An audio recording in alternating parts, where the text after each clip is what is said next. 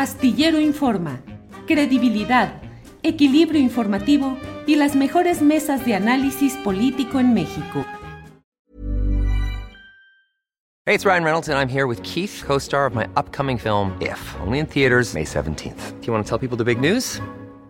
All right, I'll do it. Sign up now and you'll get unlimited for $15 a month in six months of Paramount Plus Essential Plan on us. Mintmobile.com slash switch. Upfront payment of $45 equivalent to $15 per month. Unlimited over 40 gigabytes per month. Face lower speeds. Videos at 480p. Active Mint customers by 531.24 get six months of Paramount Plus Essential Plan. Auto renews after six months. Offer ends May 31st, 2024. Separate Paramount Plus registration required. Terms and conditions apply if rated PG. Hiring for your small business? If you're not looking for professionals on LinkedIn, you're looking in the wrong place. That's like looking for your car keys in a fish tank.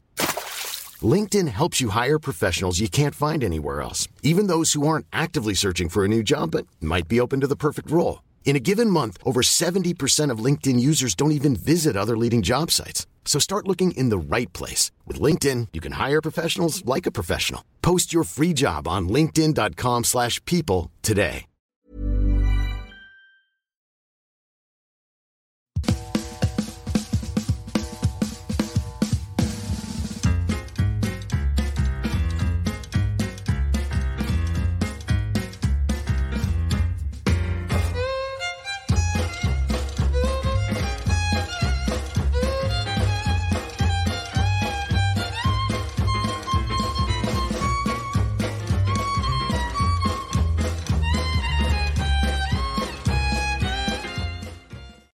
La una de la tarde, la una de la tarde en punto y ya estamos aquí en una emisión más de Astillero Informa. Muchas gracias por acompañarnos en este jueves 19 de octubre de 2023. Tenemos como siempre la mejor información, análisis, debate, mesa de periodismo, todo lo correspondiente a este día en el que como siempre hay mucha información interesante. Gracias por acompañarnos y vamos a entrar de inmediato con las noticias más relevantes de estas horas que nos acompaña Alex Fernanda para compartir esta información. Alex, buenas tardes. Hola Julio, ¿cómo estás? Feliz jueves. Igualmente, Alex Fernanda, feliz jueves a ti, a quienes nos acompañan. ¿Y qué nos tienes en este día? ¿Qué hay de información, Alex? Mira, Julio, comienzo diciendo que hoy, 19 de octubre, se conmemora el Día Mundial de la Lucha contra el Cáncer de Mama, donde se busca crear conciencia entre la población para promover la detención temprana de esta enfermedad en las mujeres. De acuerdo con la Organización Mundial de la Salud, este tipo de cáncer es el más común y la principal causa de muerte en la población femenina a nivel mundial. De acuerdo con los Centros de Prevención y el Control de Enfermedades en Estados Unidos, los síntomas pueden variar en cada persona, pero hay que estar siempre alerta a las señales, como un bulto nuevo en la mama o axila, aumento del grosor hinchazón o irritación o hundimiento en la piel. Los, los, especialistas recomiendan llevar a cabo una exploración mensual en los senos como un método de prevención. A nuestra audiencia, por favor, hay que estar siempre alertas. Y pasando al tema político, pues hoy en la conferencia de prensa matutina, el presidente López Obrador reiteró que no se van a afectar a los trabajadores del Poder Judicial y les dio su palabra. Por otro lado, retó a los ministros de la Suprema Corte que salgan a marchar para defender sus privilegios. Vamos a escuchar lo que dijo. Y es insultante lo que están ganando los ministros, alrededor de 700 mil pesos mensuales. Su desempeño es muy precario, hay mucha ineficiencia y sobre todo no imparten justicia en beneficio del pueblo, se dedican a proteger intereses de corruptos. Estén conscientes los trabajadores que ellos no van a salir perjudicados en nada. Es mi palabra y soy un hombre de palabra eh, y los compromisos se cumplen yo soy la garantía de que no se les va a tocar absolutamente nada de sus sueldos, de sus prestaciones, para que no los manipulen. Eh, lo que va a suceder es que los ministros ya no van a ganar los 700 mil pesos mensuales Por otra parte, el presidente López Obrador confirmó en la conferencia de prensa matutina que Alejandro Encinas renunció como subsecretario de Derechos Humanos y nombró como sustituto a Arturo Medina, quien se desempeñaba como procurador fiscal. Vamos a escuchar. Con Alejandro Encinas se va del gobierno para ir a, apoyar la y campaña. Le agradecemos mucho todo su apoyo. Él ya me presentó su renuncia y va a participar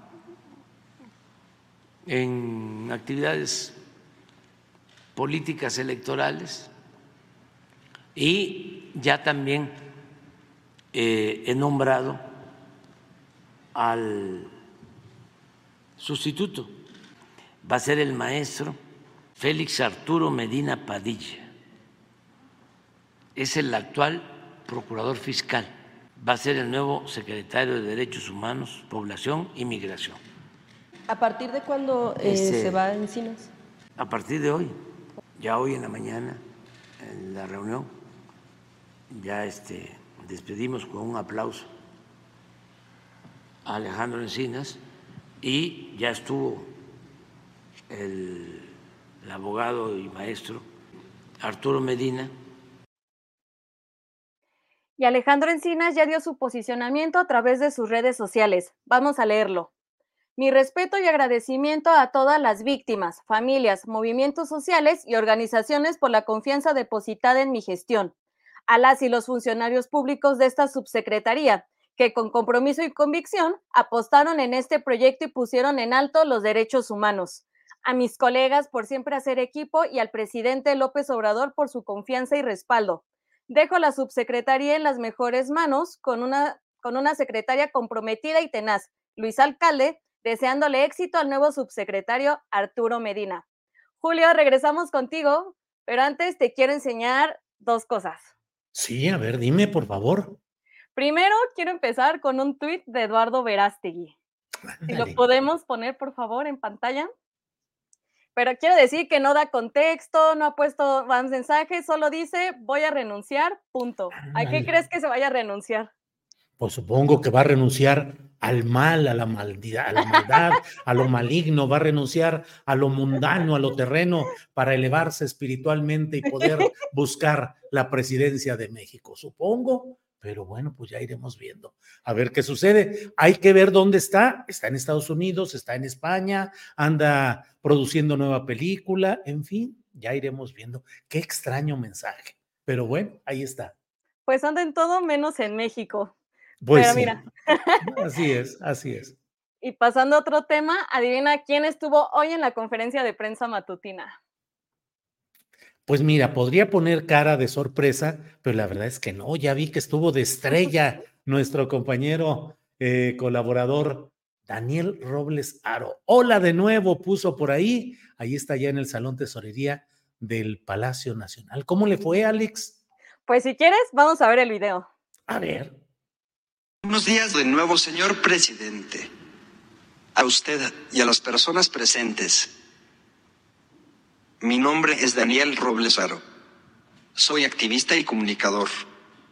Tengo un pequeño canal de YouTube con mi nombre. No le llego ni a los talones, pero ahí va. El día de hoy le quiero compartir los resultados de mi visita anterior y presentar a su consideración otras dos propuestas en favor de personas con discapacidad y sus familias. Quisiera pedirle me ayude a llegar a las autoridades del aeropuerto, Tren Maya, al ingeniero Mayer Falcón y a cualquier instancia que usted considere conveniente para exponerles estos ajustes razonables y poner a México a la altura internacional en medidas de accesibilidad. ¿Qué le parece si apostamos por la innovación y el desarrollo y creamos un proyecto, taller, de diseño de sillas y asientos ergonómicos? Podemos apoyarnos con Secretaría de Salud o con ACIT. Señor presidente, dos amigos míos y yo, todos con discapacidad motriz en diferentes circunstancias, queremos trabajar por estas causas conjuntamente con el gobierno. ¿Qué vamos a hacer con la casa? Por principio, adecuarla para vivir recibir a jóvenes que necesiten una estancia de día, capacitar a personal de enfermería, medicina, arquitectura, educación, servicio público. Le vamos a pedir a la directora del CONACIT que hoy mismo les atienda para hacer la investigación sobre cómo construir, elaborar la silla. Lo segundo es que ya tienes la casa. Ya está. ¿Qué te parece, Julio? Híjole, pues verdaderamente un ejemplo de perseverancia, de voluntad, de empuje, de inteligencia, de creatividad y de logros, logros concretos. Alex Fernanda ha, ha, logrado cosas muy concretas de las cuales dio cuenta hoy ahí en esa reunión y además, pues mira, ya consiguió que el presidente López Obrador eh, impulse tanto en el CONACID como en otros ámbitos el que se pueda avanzar en este terreno tan interesante. Así es que pues eh, muy honrados de, de, muy contentos de los logros que va consiguiendo Daniel Roblesaro, Alex. Sí, pues hizo el recuento de, lo, de, los libros de texto, los cambiadores universales y está promoviendo diálogos sobre los derechos de una sexualidad sana para las personas con discapacidad. Justo hoy en la mañana estaba platicando con Daniel por WhatsApp y me recordó que va a estar dando su primera ponencia en el primer Congreso Internacional de Sexualidad en la Discapacidad. Y también recordarles que Dani va a estar el 22 en la fila acompañándonos para que lo saluden, va a estar también Maura, entonces va a estar padrísimo. Sí, Alex Fernanda, ya, eh, ya estuviste junto con Arturo Santillán ahí eh, viendo cómo va a estar instalado todo y, es decir, los invitados y la gente que va a estar en el Zócalo el próximo domingo 22 de octubre, y ahí va a estar también eh, Daniel Roblesaro, que con toda anticipación nos había dicho que iba a estar, y ustedes ya creo que le encontraron incluso, eh, es decir, toda esta serie de, de, habilitaciones para que puedan encontrar un buen lugar y una accesibilidad, uh -huh. eh, en este caso Daniel, Alex. Sí, Julio, va a estar padrísimo. Y le, pues, le mandamos un fuerte abrazo a Dani, que hoy estuvo en la estrella en la mañanera, y también a Maura. Julio, si te parece, vamos preparando la primera entrevista. Muy bien, perfecto. Muchas gracias, Alex Fernanda. Seguimos adelante. Gracias. Gracias, Julio.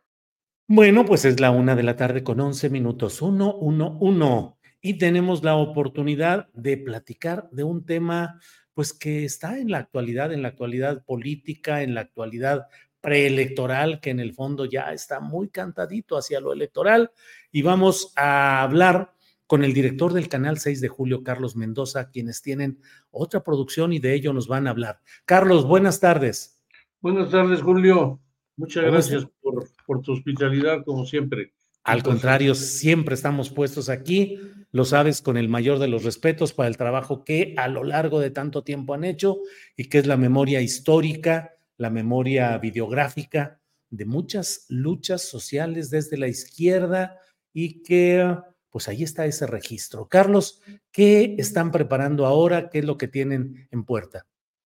Mira, acabamos de hacer un, ya te había comentado la, la última vez que platicamos, estamos preparando un trabajo, un análisis sobre, sobre Morena, sobre lo que está pasando en Morena. Eh, va muy avanzado ese trabajo, creo que lo concluiremos muy pronto.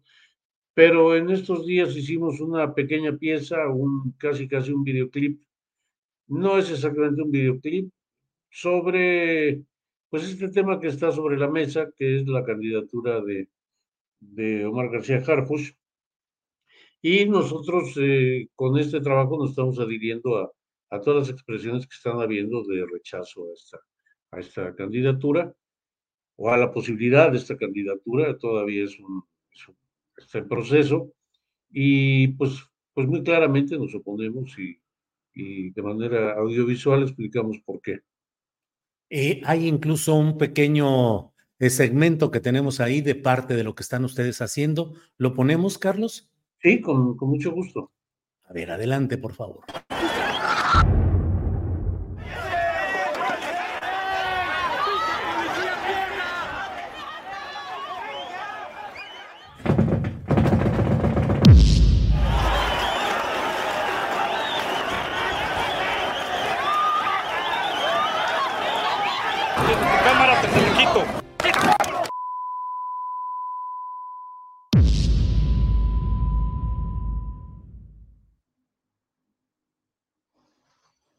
¿Por qué Harfus no, Carlos Mendoza? ¿Por qué no un policía entrado a la política?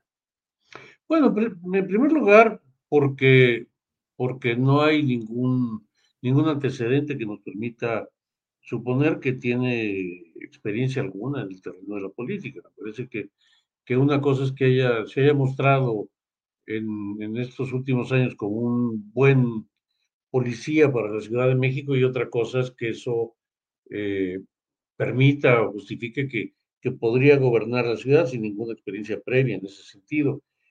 Pero en segundo lugar, porque, porque como tú lo has documentado muy bien, entre otros, eh, pues pues es un arreglo popular bastante oscuro el que, que lo está llevando aquí. Parece que hay fuerzas importantes de la derecha que están, que están impulsando esta, esta candidatura. Los, los, en su paso por, por, el, por el entorno de, García Luna y su cercanía al, al tema de Yotzinapa, pues son suficientes elementos como para considerar que no, no es aceptable o sea que los, los ciudadanos de la, de la capital, de la Ciudad de México, pues tendríamos muchos elementos para desconfiar.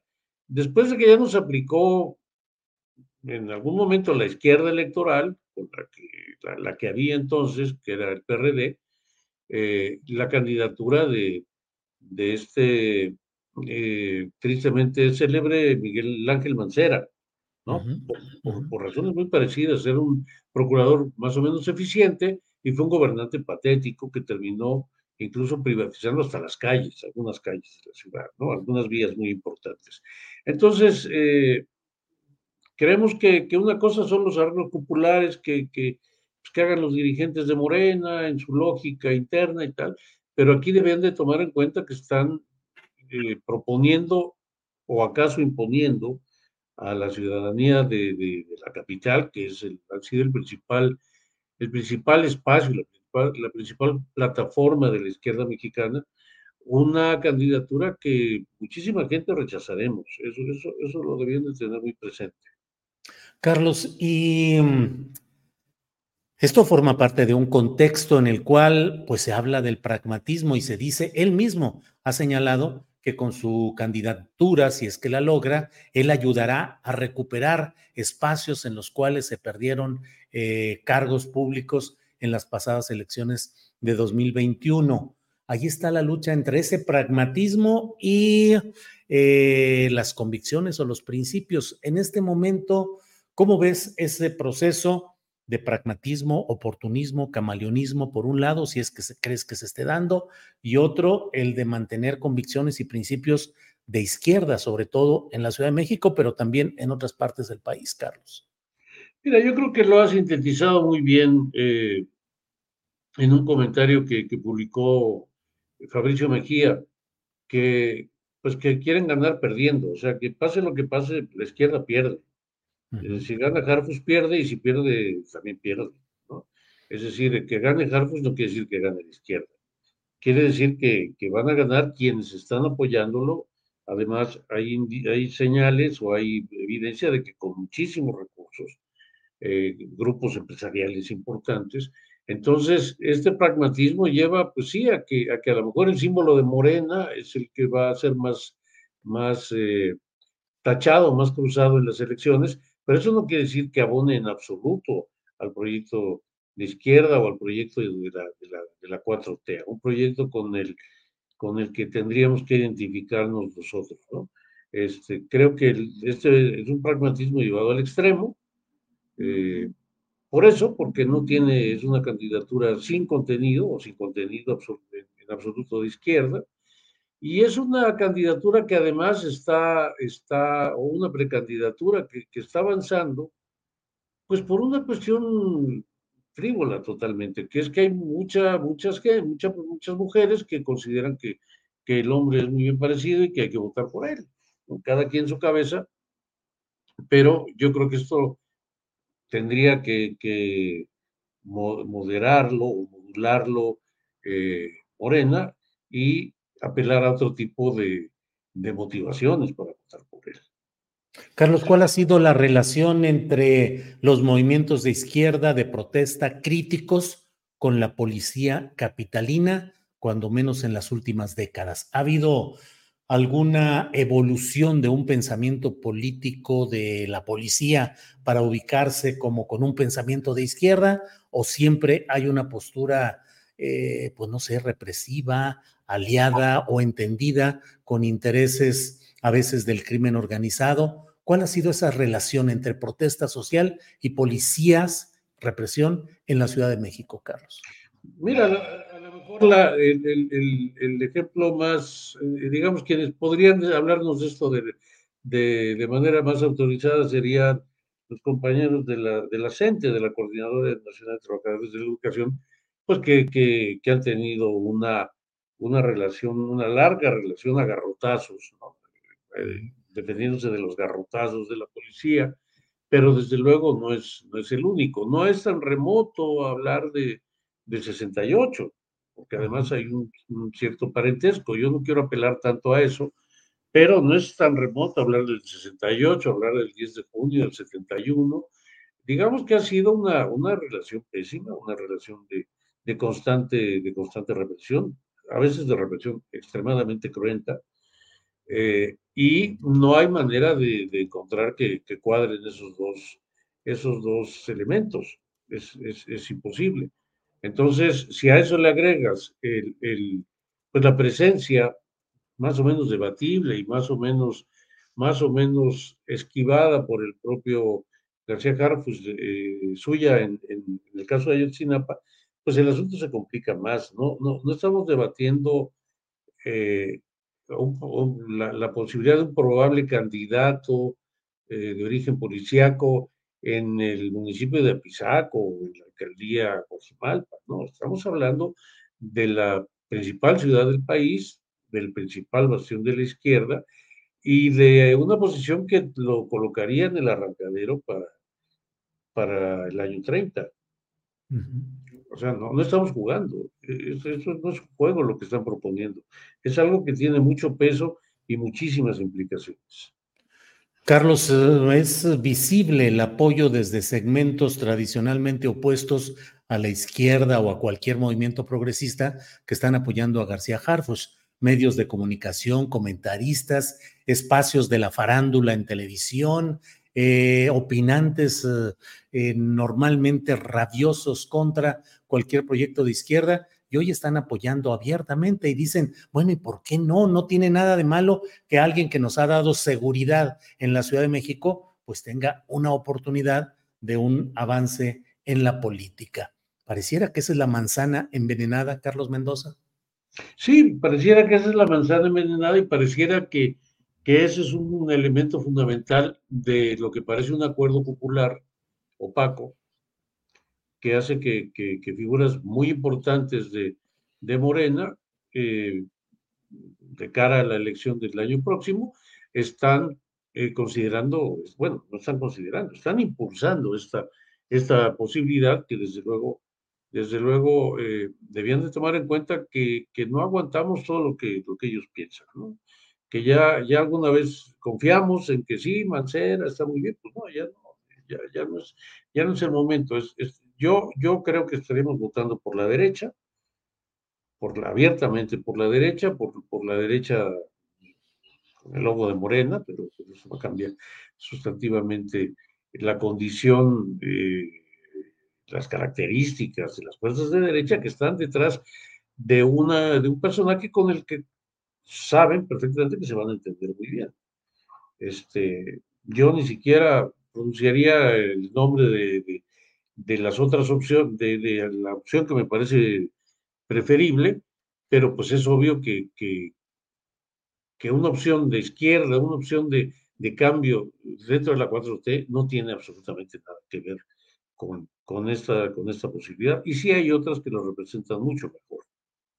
Carlos, eh, esa imagen de Batman, la utilización de la idea de Batman, del vigilante, que la han puesto sus simpatizantes en el Monumento a la Revolución mediante un sistema de luces y han hecho recorridos con imágenes de Batman.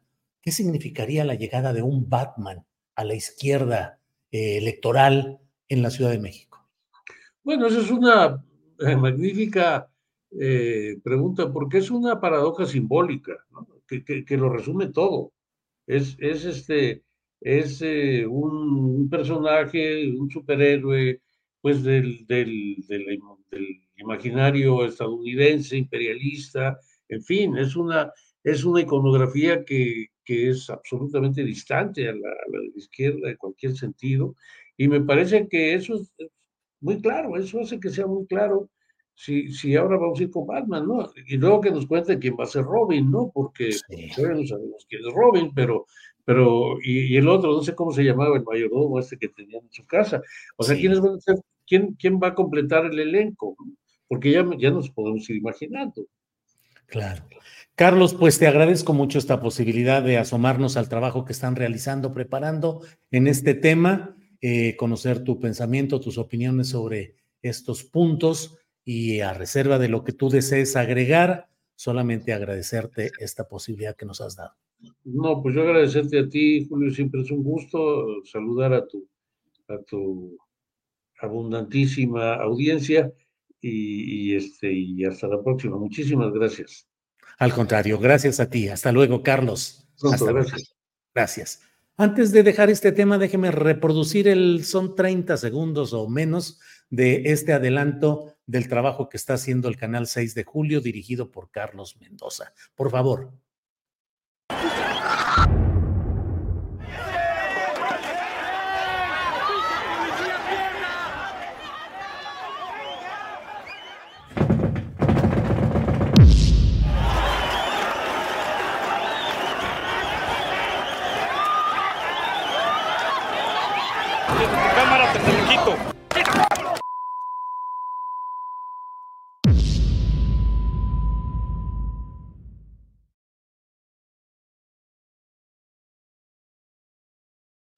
Bueno, pues ese es el trabajo que están preparando en el canal 6 de julio, un canal absolutamente comprometido con las luchas sociales de izquierda, indudablemente un espacio que ha resistido desde el 6 de julio de 1988, haciendo videos informativos ante la cerrazón de los medios tradicionales y sin YouTube y sin redes sociales, ahí estaba un punto en el cual había videográficamente el registro de lo que iba sucediendo y la difusión en estos videos que se vendían y que eran con lo que podían ir saliendo adelante el canal 6 de julio que merece el mayor de los reconocimientos sociales.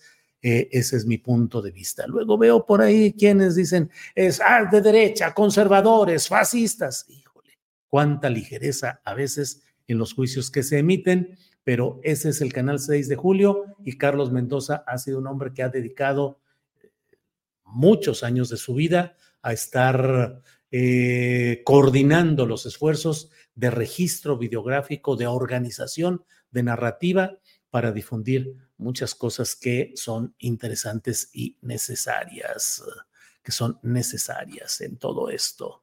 Bueno, eh, Ricardo Alfonso dice excelentes documentales del canal 6 de julio. Em, eh, Alfredo Carrillo González desde el Negro Durazo. Em, eh, julio, ah, bueno, ese ya no salió. Es em, Rubén Darío Arechiga, dice Julio, porfa, circula el video. quedamos menos, dice, desde antes del 88. Julio Carlos nos ha acompañado y filmado desde mucho antes. Bueno, así es. Jesús Alfonso Casillas, el maestro Mendoza es un pionero y decano del, documental mexicano. Em, Silvia Hernández Betancur, apoyo al canal 6 de julio, apoyo a difusión de asuntos de la izquierda. Em, bueno, eh, ¿qué ha dicho el pingüino Jalife al respecto de Batman Harfus? Dice J. Pablo ¿qué? Pablo K, no sé, la verdad. Samuel Montañez Ulloa dice, saludos Julio desde Tijuana, Baja California dan pena a los trabajadores del Poder Judicial. De eso voy a hablar un poquito más adelante acerca de lo que está sucediendo. Marcela Bustamante dice, un policía siempre va a ser policía. Ahí está Gutiérrez Barrios, claro, Marcela Bustamante, Fernando Gutiérrez Barrios, militar de origen que ocupó diversos cargos, sobre todo en la policía política, en la represión, fue secretario de gobernación y luego, y antes fue secretario, fue gobernador de Veracruz.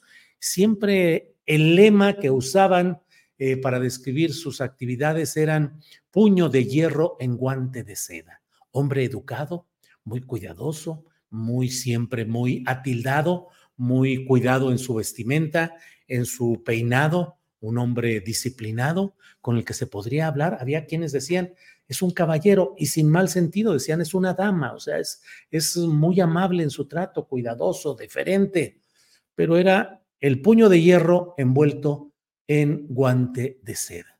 ¿Algún parecido con García Harfuch, que también es, dicen que es muy amable, muy atento, cuidadoso?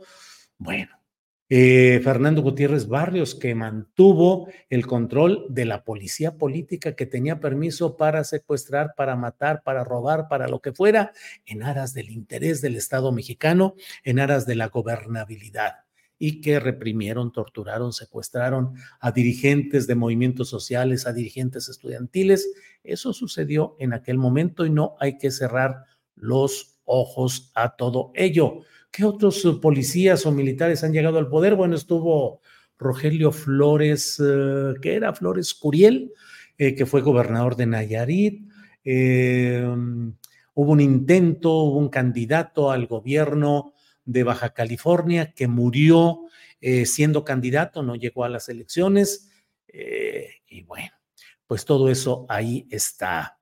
Em, Luis Argumedo dice, dejen su like para que más personas vean el contenido. Así es, vean todo esto.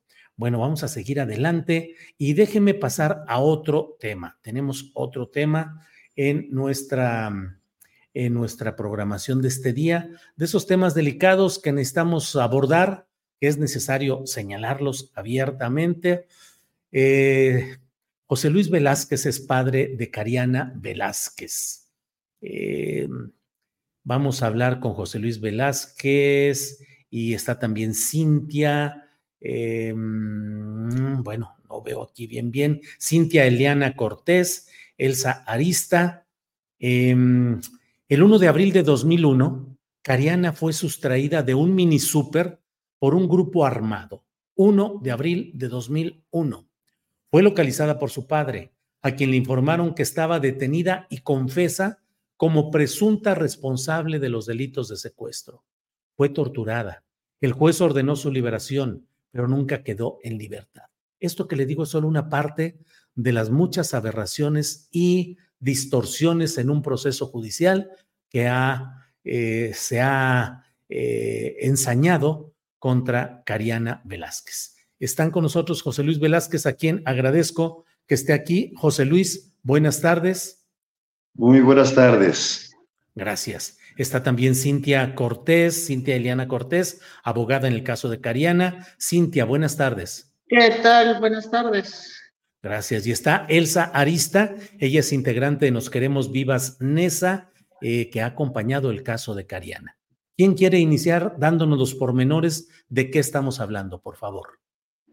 Bueno, si me lo permiten, a reserva de, del papá, pues como usted lo acaba de comentar, efectivamente, Cariana fue detenida un domingo primero de abril del 2001, eh, desaparecida por más de 14 horas, torturada por todo tipo de vejaciones, todo tipo de tortura hasta llegar al punto de una tortura sexual. Se agotaron todos los medios eh, legales convenientes sin embargo, su papá, agotadas las instancias legales del país, optó por presentar una queja eh, ante la Comisión Interamericana de Derechos Humanos, la misma que fue eh, apenas resuelta en el estudio de fondo, porque se acreditó la tortura dentro del informe 274-2022, misma que le fue notificada al Estado mexicano el 28 de junio, a efecto de que dentro de las cinco recomendaciones que se hicieron, eh, piden excluir las pruebas obtenidas bajo tortura, que fueron las que la autoincriminaron, mismas que el Estado mexicano pues no ha hecho nada. Eh, sin embargo, pidieron una prórroga misma que se vence el 28 de diciembre. Sin embargo, eh, se obtuvo por medio de mucho, este, no sé, molestar, dos protocolos de Estambul donde se acredita la tortura, mismos que se ofrecen dentro de una revisión extraordinaria que en la actualidad eh, están dentro del TOCA 60 2023 de la tercera sala de materia penal del Tribunal Superior de Justicia de aquí del Estado de Puebla y apenas nos están señalando fecha para el 31 de octubre a las 13 horas a efecto de que se lleve la audiencia para poder acreditar el reconocimiento de inocencia. Bien, José Luis Velázquez. Eh, bien, Cintia Cortés, gracias. José Luis Velázquez, padre de Cariana. Eh, leo que Cariana ha pasado la mayor parte de su vida en reclusión. Antes de ser detenida, era alumna de odontología y vio truncada su carrera desde el 1 de abril de 2001. Posteriormente fue madre en prisión y derivado de la pandemia por COVID-19, ya no permitieron la convivencia que tenía con su hija, lo que agravó las afectaciones físicas y secuelas derivadas de la tortura durante la detención. José Luis, ¿qué nos dice sobre lo que ha luchado, lo que ha pasado, lo que se ha logrado y la situación específica de Cariana en estos momentos, José Luis. Buenas tardes. Sí, efectivamente, he estado, mi calvario empezó en el 2001 y he seguido peleando por mi hija, ¿no? Eh, la última, la última carta fue la revisión extraordinaria que habla la abogada, en la cual eh, este, se acredita bajo los lineamientos del protocolo de Estambul. El, es emitido este dictamen por la Comisión Nacional de Derechos Humanos. No quisimos eh, eh, que fuese otra persona porque normalmente se estila que los particulares pagan a los peritos y lógicamente que pues si los voy a pagar pues tienes que, que, que, que salir ese dictamen a mi favor, ¿no? Cosa que no quisimos nosotros por estrategia legal y porque la cosa fuese derecha, porque la verdad, este, eh, todos estos 21 años he padecido, ¿no? En alguna ocasión, casualmente me encontré al señor presidente en la ciudad de Catemaco, le planteé mi problema, aún no era presidente de la República, me dijo que una vez eh, tomando posesión que lo fuese a, a, visitar y que nuevamente le planteara el problema, ¿no? Sin embargo, yo lo hice. Eh, hubo un decreto, un este, ¿cómo le llaman, Cintia? ¿Eh? Acuerdo. Un acuerdo presidencial en los cuales este, ordena, desde luego con permiso del Congreso, ordena que todos los casos de tortura que se acreditaran bajo los lineamientos del protocolo de Estambul eh, fueran resueltos de inmediato. Sin embargo, perdimos dos años, dos años y, dos años, les soy honesto, de gastos, de trasladarme a la Ciudad de México dos, tres veces por semana, y para que al último saliera eh, la comisión esta de derechos humanos que formó el señor presidente y me dijera, sabe que no somos competentes, regresense a Puebla, ¿no? Triste, pero es la realidad. Bien, José Luis, gracias. Eh, vamos con Elsa Arista. Elsa, usted ha acompañado este proceso, forma parte del grupo de la organización Nos Queremos Vivas NESA. ¿Qué es lo que ha visto? ¿Qué nos comenta Elsa Arista? Sí, yo creo que lo que estamos viendo en el caso eh, que de, la detención primero de Cariatna Velázquez. Y las acciones que lleva a cabo eh, quienes la detienen, así como la fiscalía, es que hablamos de un periodo en el que la tortura era una acción de todos los días. Eh, en esta guerra contra el crimen organizado y en esto que se emprendía, nosotros también eh, hemos hablado de estos falsos positivos, pero en el caso de Cariatna, lo que encontramos también es esta agresión que se hace a las mujeres, ¿no? Desde la violencia sexual, pero a también situación donde más desprotegidas por el solo hecho de ser mujeres. Sin embargo, eh, es importante que ahorita lo que nos convoque aquí sea la libertad inmediata de Cariatna. ¿Por qué? Porque como en la tortura, al igual que ahora, lo que está en peligro es este derecho superior y es el derecho a la vida. Y es importante que Cariadna pueda salir, eh, pueda ser checada por un médico y que cumpla con esta reparación del daño ejercida eh, por servidoras, servidores públicos, quienes debieron de manera inmediata dejar libre a Cariatna y que eh, pues esto, esto se ha cumplido al pie de la letra porque sabemos que las fiscalías eh, que están en los diferentes estados, así como las fiscalías que tenemos en las federales, pues han sido cómplices, han sido cómplices de manera reiterada de estas acciones hacia hombres, pero también a mujeres, ¿no? Y tenemos muchas mujeres en cárceles, como el caso de Cariadna, que están viviendo esta situación y también de violencia en lo que tiene que ver con la relación como madres con sus hijas y con sus hijos. Entonces pensamos que eh, Andrés Manuel, pero también todas las instituciones de gobierno, así como los responsables, en este caso de, la Fiscalía General del Estado de Puebla, tienen que poner, eh, se tienen que poner de manera rápida y reiterada a dejar en libertad a Cariatna porque ella, o sea, no es que tenga que haber la audiencia no sé cuándo y esperar y ver todos estos procesos que lo que están haciendo es mermando la situación de salud de Cariadna. Entonces, nosotras como Asamblea Vecinal nos queremos vivas de esa, decimos que es importante que ya Cariadna quede en libertad, que no podemos esperar más y que al contrario, quienes tienen un problema por acción y omisión de lo que han hecho y en este caso de la tortura, que es un delito de lesa humanidad, son estas instituciones. Gracias, Elsa. Cintia Cortés, ¿qué sigue en términos procesales? ¿Cuál es el camino legal que hay que hacer, que hay que esperar? Pues yo creo que durante 21 años eh, su padre y también defensor, pues ha sufrido lo que tristemente un sistema judicial arrastra, ¿no? Las leyes las hacen personas que nunca han litigado. ¿Qué esperamos? Pues esperamos que con los dos protocolos de Estambul, que son las pruebas independientemente de las recomendaciones por parte de la Comisión Interamericana de Derechos Humanos, eh, excluyan las pruebas, la única prueba que la autoincrimina misma que fue obtenida bajo tortura. Y con esto se puede acreditar el reconocimiento de inocencia y al mismo tiempo se obtenga su libertad.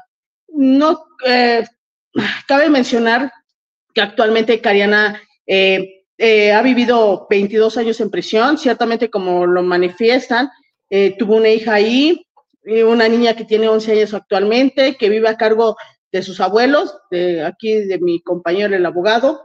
Sin embargo, Cariana actualmente tiene, un tiene cinco diagnósticos eh, de enfermedades graves progresivas, que es lupus, este, hernias discales a consecuencias de la, de la tortura sufrida hace 21 años, obviamente depresión severa y polineuropatía sistémica.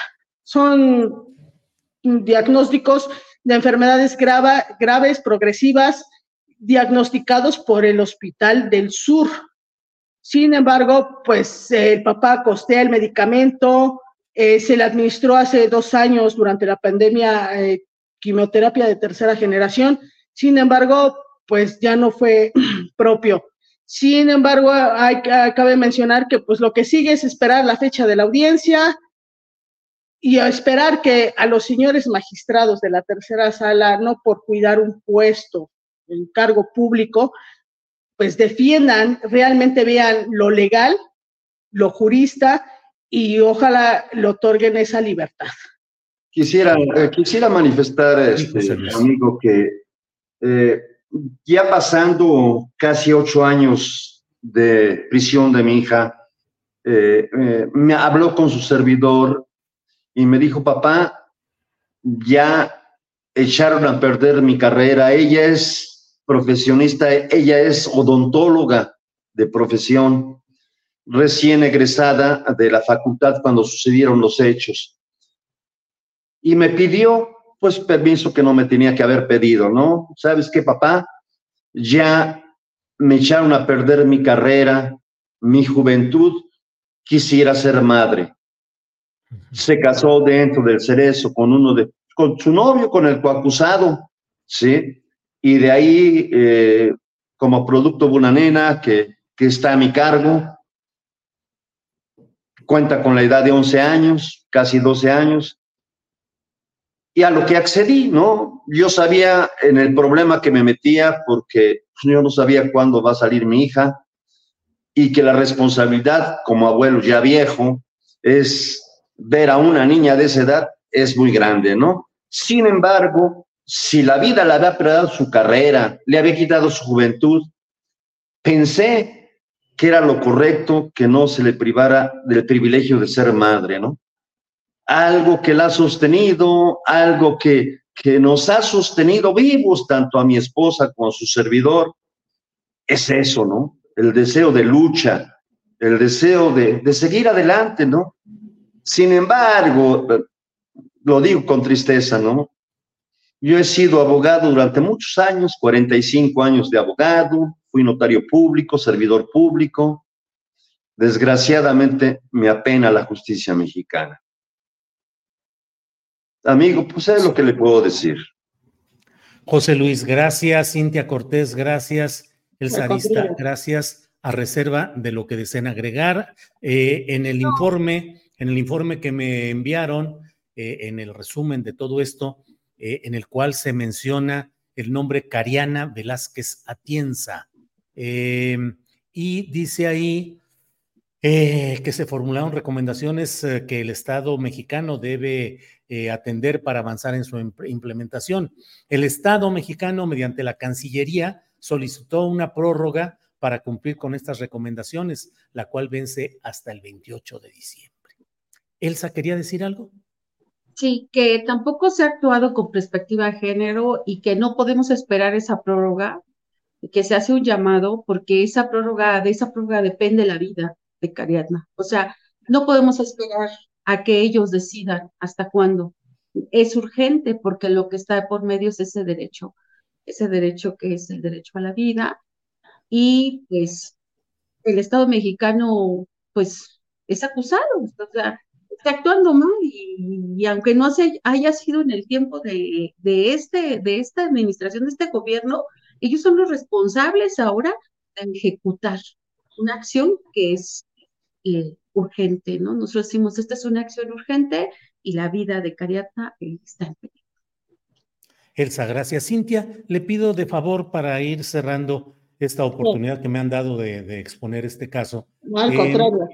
Hay quienes en el chat dicen, quieren culpar a la administración del presidente López Obrador y él no tiene la culpa. Eh, cuál es exactamente eh, la obligación del Estado mexicano, del gobierno federal, del gobierno, la administración del presidente López Obrador, de cumplir con, una, con un tema de la Comisión Interamericana de Derechos Humanos. Cintia, por favor. Obviamente, eh, no es en contra del presidente, que quede claro que se va en contra de un sistema judicial tachado de vicios, que aunque el sistema como lo manejaban tradicional o inquisitivo, cambió a un sistema acusatorio adversarial eh, se siguen arrastrando esos vicios de la tortura por parte de policía estatal, municipal, eh, agentes ministeriales, eh, para obtener una prueba, pues ejercen tortura, ¿no? No se va en contra del presidente, al contrario, ¿no? Él ha dado facilidades, simplemente es un sistema que está mm, corrompido sin embargo, eh, pues la, el del presidente no depende que se cumplan las recomendaciones, sino es de, la de una cancillería, de ahí se envía a asuntos internacionales de la OEA y de ahí ellos mandan o piden informes a un tribunal superior de justicia, en este caso del Estado de Puebla, a efecto de que den una ruta de apoyo institucional de cómo pueden complementar esas recomendaciones.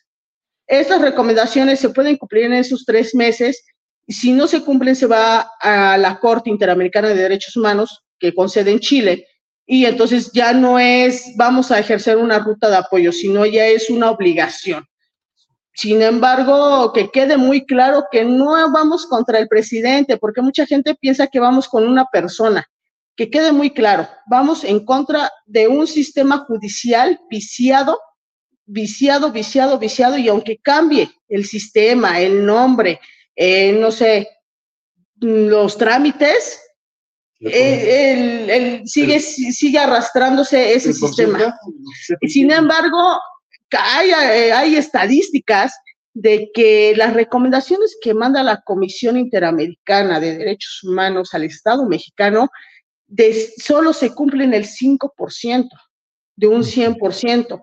Entonces, queremos que dentro de ese 5%, por lo menos el uno, un caso sea el de Cariana, ¿no?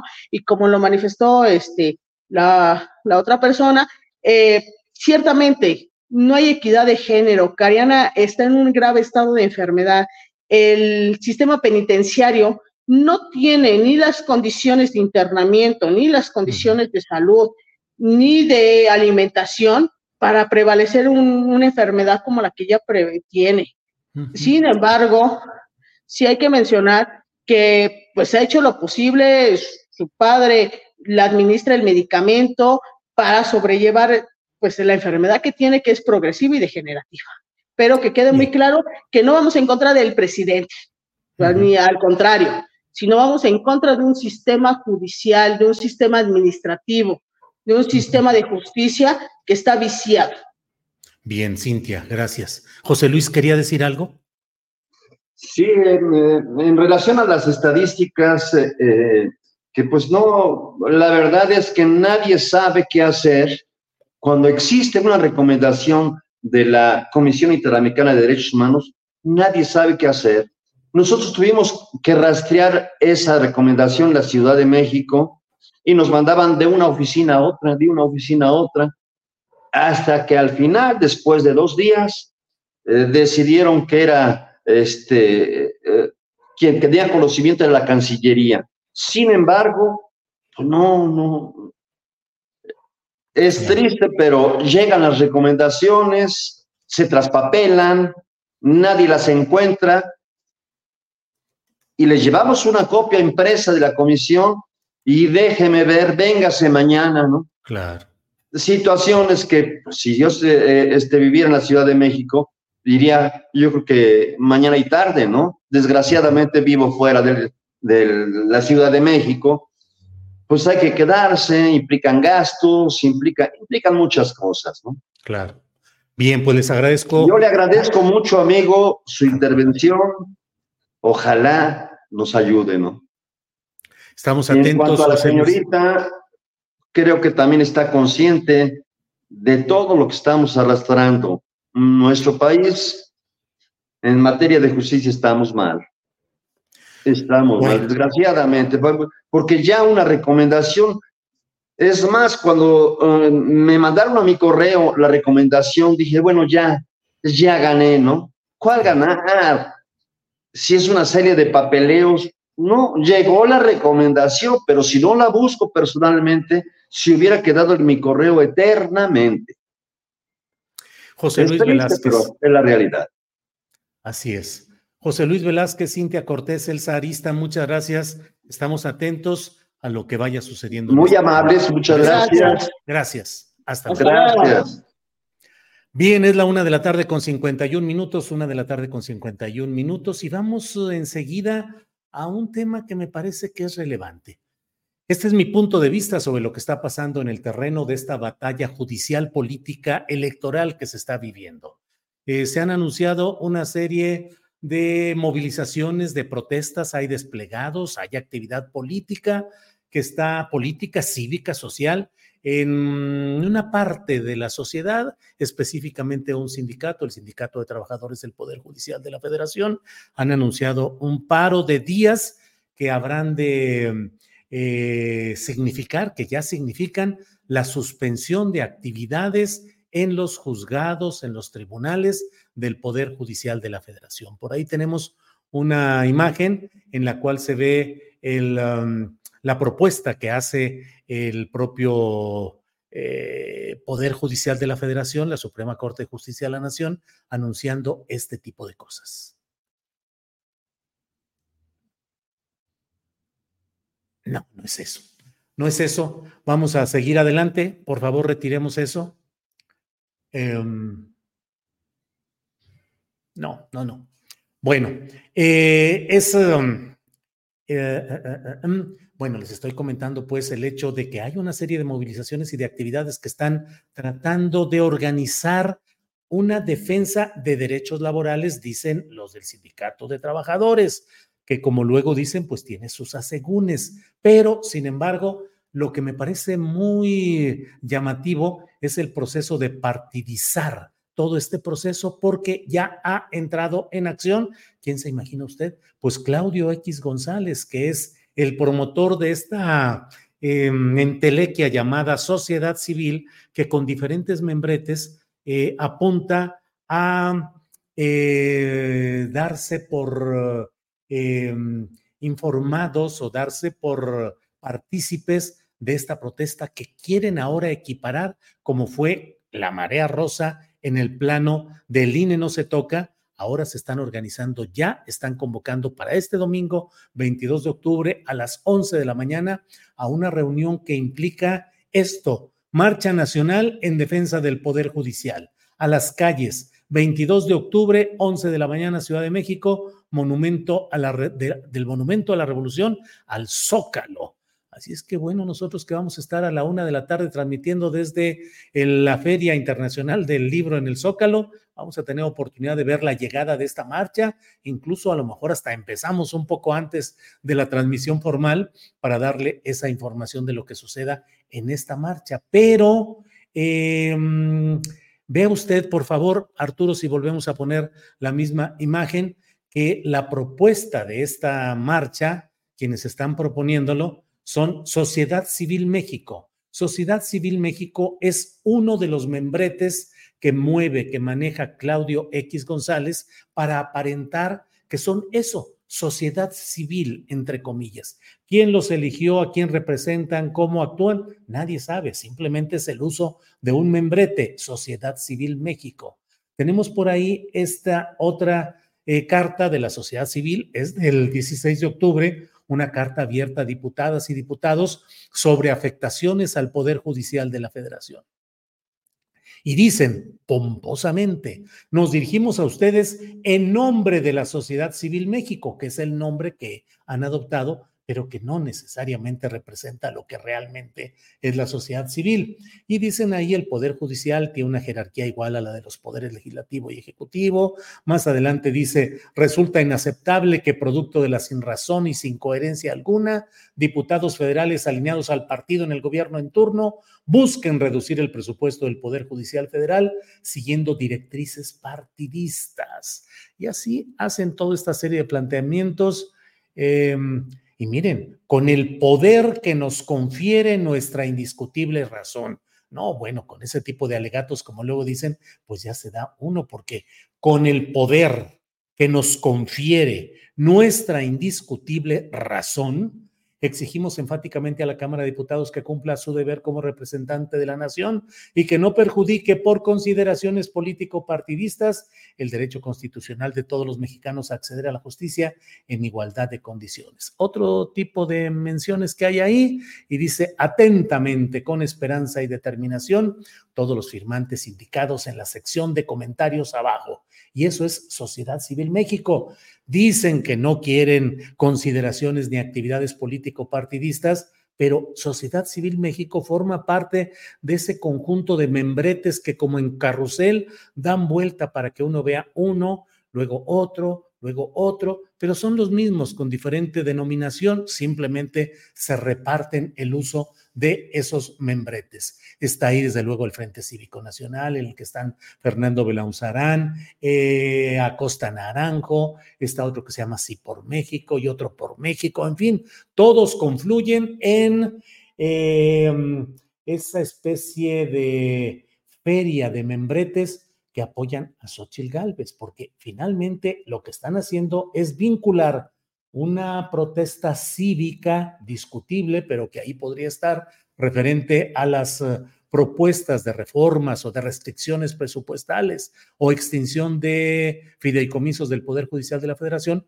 lo están mezclando ya con el interés político partidista en favor de Xochitl Gálvez, del PAN, del PRI, del PRD. Ahí está clarito lo que están haciendo. Hubo, además, alguien dice aquí, mire, pues todos tienen derecho de manifestarse. Julio dice Rayo McQueen, sin duda alguna, pero también tenemos el derecho y casi la obligación de analizar y decir cuáles son los resortes que se están moviendo para que no engañen con el rollo de que, bueno, pues es que la sociedad civil. No, son los membretes de Claudio X González en apoyo a la campaña de Xochitl Galvez con la bandera de el Poder Judicial no se toca como antes usaron el del INE no se toca, con esa marea rosa. Por otra parte, déjeme decirle que eh, pues es una serie de, en esta batalla judicial se van mostrando diferentes flancos. También hoy se ha publicado en el diario Reforma, pues ¿dónde más podría ser? En el diario Reforma se ha publicado un desplegado eh, con diferentes firmas en las que confluyen estos personajes que le estoy diciendo, donde se oponen a la reelección de Ernestina Godoy como titular de la Fiscalía General de Justicia de la Ciudad de México. Eh, por ahí tenemos ese desplegado. Dice no a la reelección de Ernestina Godoy como fiscal de la Ciudad de México. Diputados del Congreso. Eh, va, va enviado a los diputados del Congreso de la Ciudad de México. Lo que mal empieza, mal acaba, es como inicia este documento y van ahí diciendo la práctica de desaparecer, eh, hacen algún recuento de las cosas que desde su punto de vista, y como dice Rayo McQueen, tienen derecho a expresarse desde luego, eh, pero ahí van avanzando y es una crítica de la gestión de Ernestina Godoy. Pero al final van eh, señalando, em, pero la decisión final recae en los diputados locales. Para reelegirse, Ernestina Godoy necesita contar con la aprobación de dos terceras partes de los presentes y el oficialismo por sí solo no cuenta con los votos, suficientes. Por eso llamamos a los legisladores de la capital, en especial a los del PAN, PRI, PRD y MC, a que asistan y voten en contra de la continuidad transaccional de la fiscal de Claudia Sheinbaum. Dicen, las víctimas merecen justicia, estaremos muy pendientes. No más fiscal carnala. Firman Claudio X González. Está al final de la primera eh, columna, donde dice los abajo firmantes, hasta menos abajo. Ahí podemos ver. Eh, Claudio X González es uno de ellos, responsable de la publicación. Efectivamente, ahí está donde está el cursor. Claudio X González, responsable de la publicación, Fernando Belaunzarán Méndez, por ahí está también Acosta Naranjo, y al final vienen las organizaciones. Dice ahí organizaciones en la última columna, al final organizaciones. Frente Cívico Nacional, es decir, Belaunzarán y em, eh, Acosta Naranjo. Em, Misión Rescate México, Organización Futuro 21, que es de lo mismo de la eh, sociedad civil, Poder Ciudadano, Sí por México, Sociedad Civil México, que ya hablamos de ella, UNE México, Unidos por México y Unidos, o sea, hay Unidos ah, con arroba, Unidos Unidas, Unidos por México y UNE México. Digamos que son los mismos como en la, en la trilogía espiritual o religiosa. Son muchos nombres distintos y un solo Claudio verdadero. I'm Sandra, and I'm just the professional your small business was looking for. But you didn't hire me because you didn't use LinkedIn jobs. LinkedIn has professionals you can't find anywhere else, including those who aren't actively looking for a new job but might be open to the perfect role, like me. In a given month, over 70% of LinkedIn users don't visit other leading job sites. So if you're not looking on LinkedIn, you'll miss out on great candidates like Sandra. Start hiring professionals like a professional. Post your free job on linkedin.com/people today. Hey, it's Ryan Reynolds and I'm here with Keith, co-star of my upcoming film If, only in theaters May 17th. Do you want to tell people the big news? All right, I'll do it. Sign up now and you'll get unlimited for $15 a month in six months of Paramount Plus Essential Plan on us. Mintmobile.com slash switch. Upfront payment of $45 equivalent to $15 per month. Unlimited over 40 gigabytes per month. Face lower speeds. Videos at 480p. Active Mint customers by 531.24 get six months of Paramount Plus Essential Plan. Auto renews after six months. Offer ends May 31st, 2024. Separate Paramount Plus registration required. Terms and conditions apply if rated PG. No hay que darle mucha vuelta a ese asunto por más membretes que pongan. ¿Tienen derecho de manifestarse? Sí. ¿Tienen derecho a organizarse? Sí. Pero también es necesario exhibir, mostrar lo que está detrás. Ana Lucía Medina es quien pone, quien pone en sus redes sociales este documento publicado en Reforma. Ana Lucía Medina es la titular de Sociedad Civil México y forma parte de todo este entramado del cual le estamos hablando.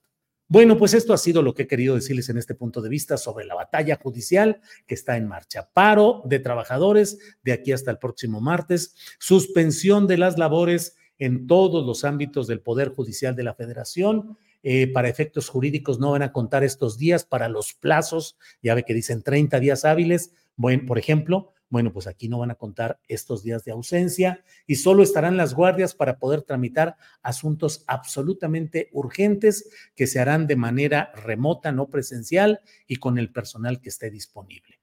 Protestas, movilizaciones, desplegados, Claudio X, Sociedad Civil México, hay que estar atentos a lo que ahí se está moviendo.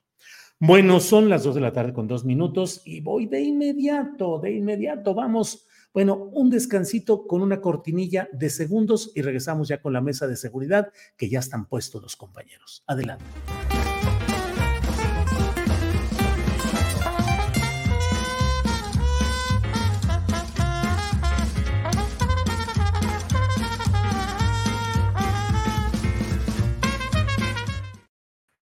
Ya estamos aquí puestos y saludo con el gusto de siempre a Ricardo Ravelo. Ricardo, buenas tardes. Hola Julio, ¿qué tal? Buenas tardes. Como siempre, un placer acompañarte los jueves y también a saludo a Guadalupe, a Víctor Ronquillo y a la audiencia.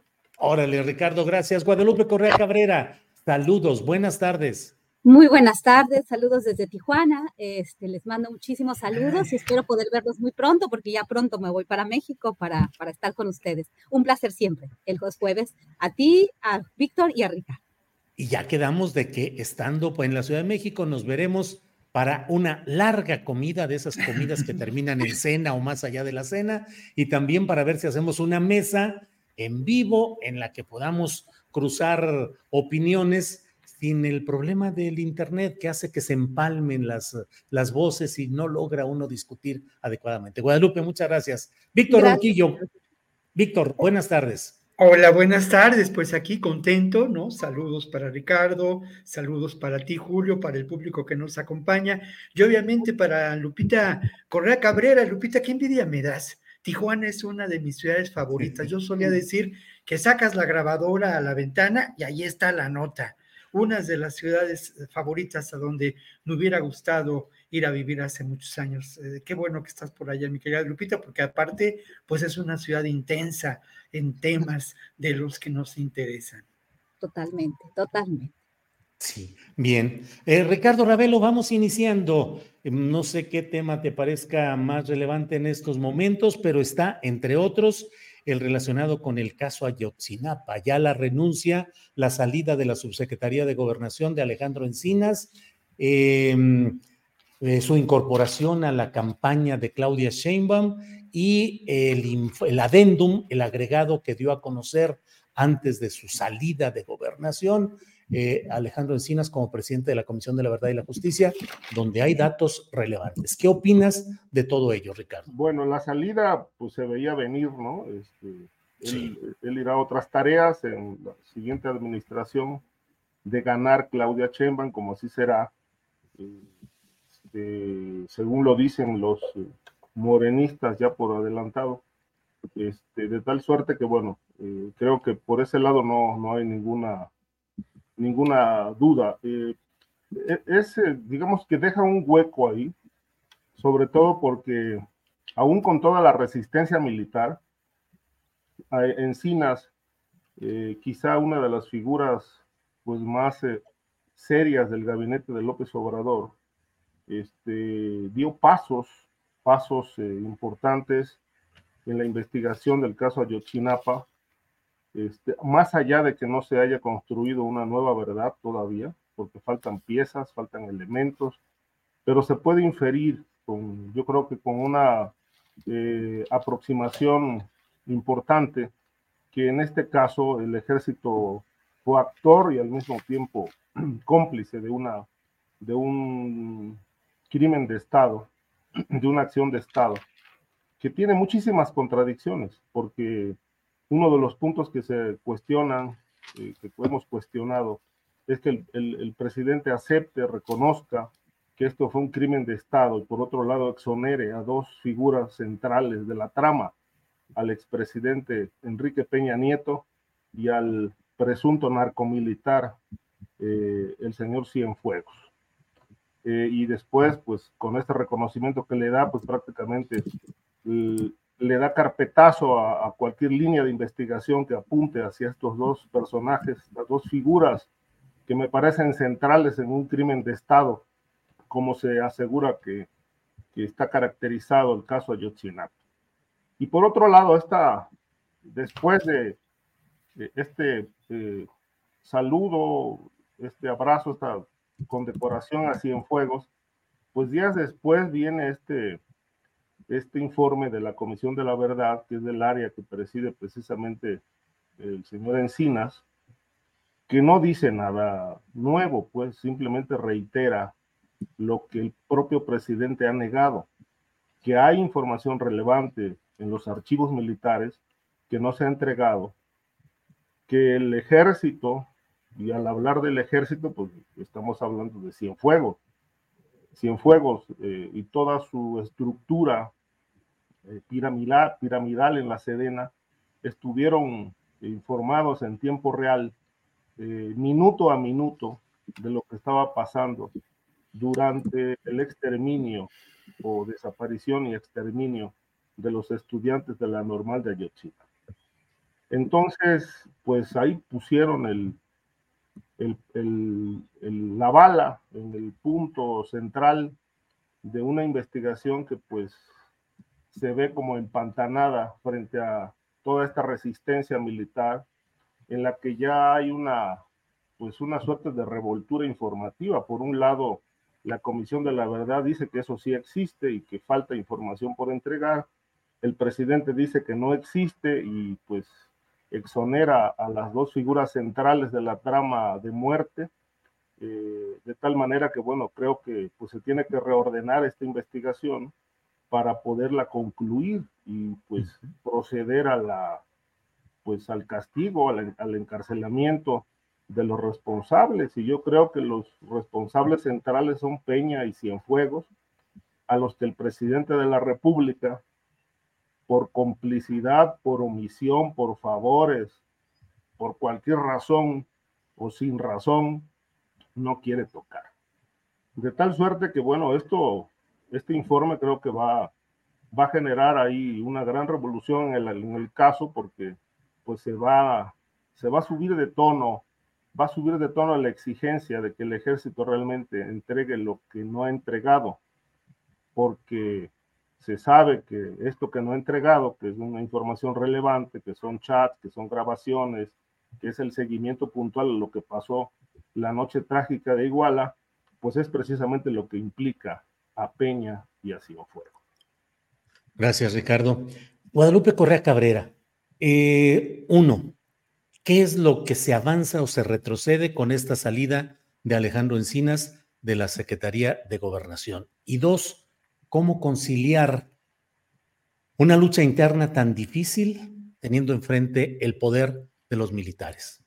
Guadalupe Correa Cabrera, por favor. Muy buena, muy buenas preguntas, Julio. Yo veo que el avance militar es un hecho, la unidad de Morena también, centrada en eh, la aceptación de este poder militar, lo cual realmente me preocupa, nos ha preocupado, y esto en lo particular eh, me alejó de la creencia o la esperanza por un gobierno distinto o por un gobierno de transformación.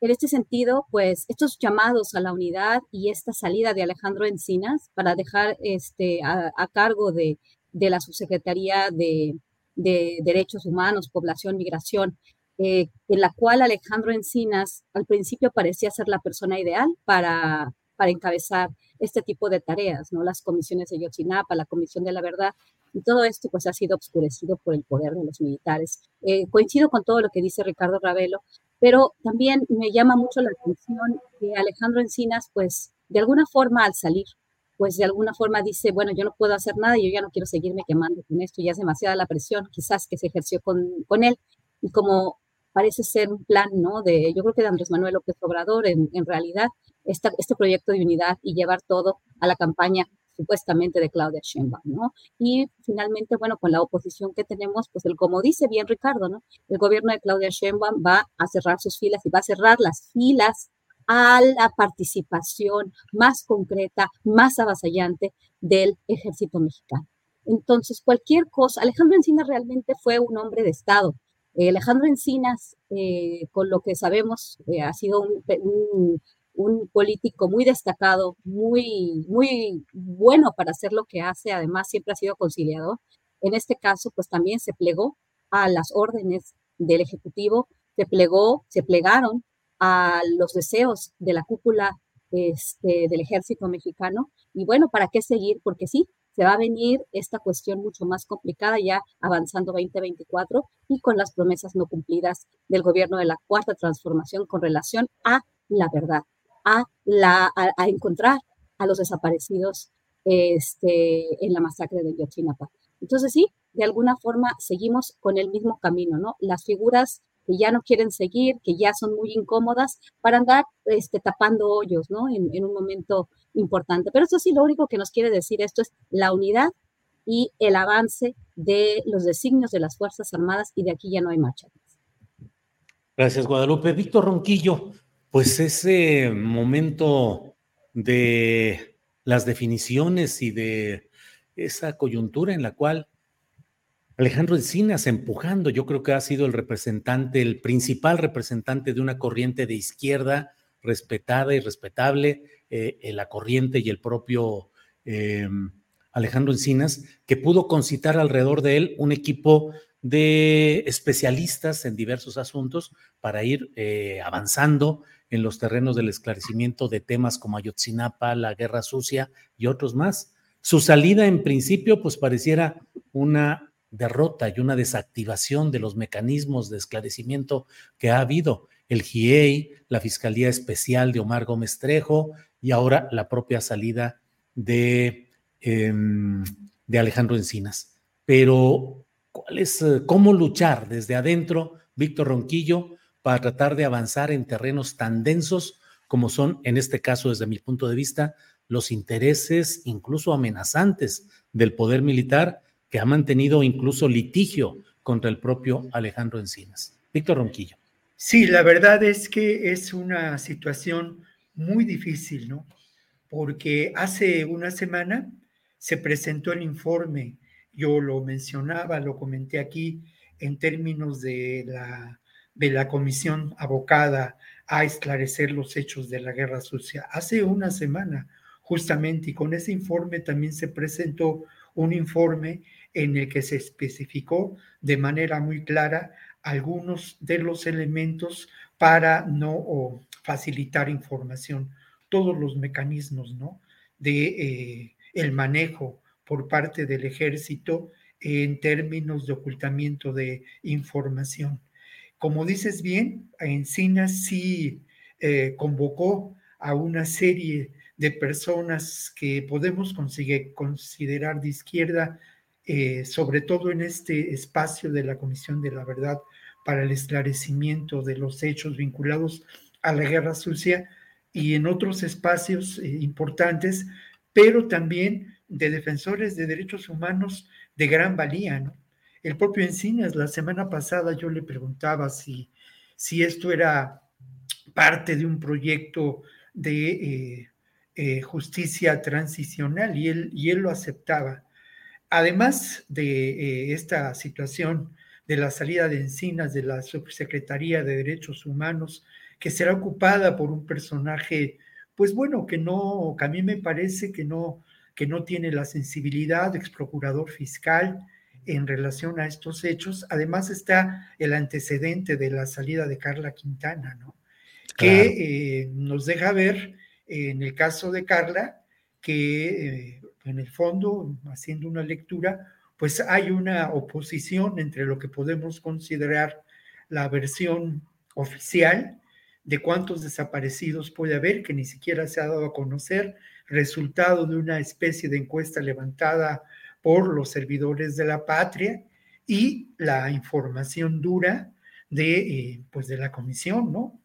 para, para, las personas desaparecidas. Entonces, sí es una situación preocupante, ¿no? Y sí es una situación a la que a mí me parece mm, habría que seguir empujando, porque al final de cuentas, yo espero que estas dos comisiones no se desintegren.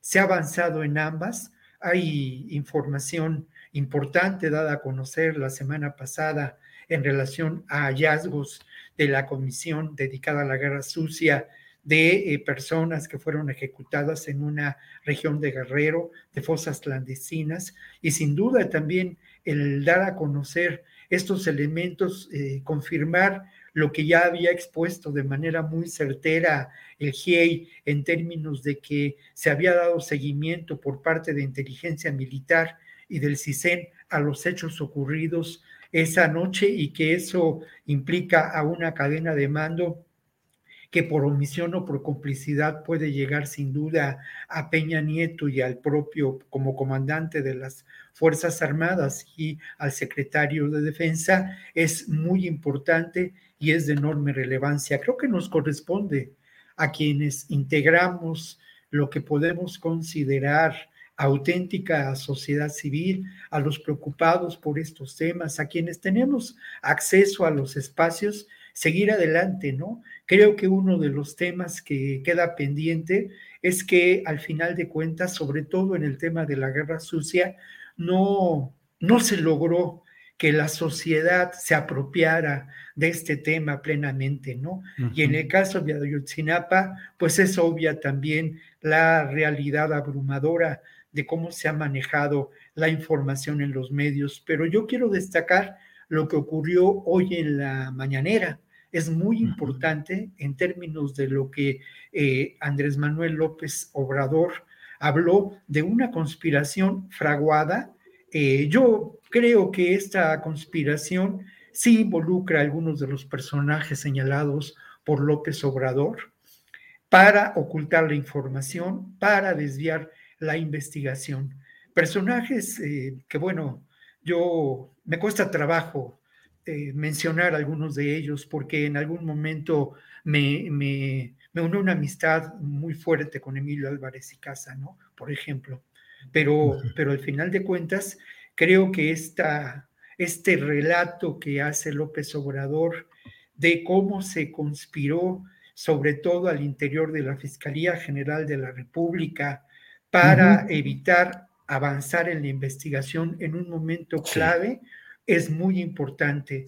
Y por otro lado, algo que señala López Obrador, Julio, y permíteme terminar con ello, es la injerencia, que eso quizá no ha sido, eh, digamos, referido, pero la injerencia de agencias del gobierno de Estados Unidos, a quien favorece al propio gobierno de Estados Unidos la, el debilitamiento de las instituciones en México para establecer un control político, una, una, una reflexión interesante. Bien, gracias Víctor Ronquillo. Vamos eh, de inmediato con Ricardo Ravelo. Ricardo, em, hay otro tema que está sobre la mesa, reserva de lo que quieran abundar sobre este que acabamos de, de hablar sobre él, pero está el tema de eh, la próxima cumbre sobre migración en Palenque. Si quieres entrar a ese tema, Ricardo, o si quieres abordar algo de lo relacionado con el caso Ayotzinapa, lo que desees. Sí, eh, bueno, añadir un dato nada más. lo que hoy ahorita manejó es, eh, Víctor en relación con lo de, lo de López Obrador en la mañanera, eh, pues parece que le van a meter toda la batería a Omar Gómez Trejo, porque están culpando directamente de obstruir la investigación del caso Ayotzinapa.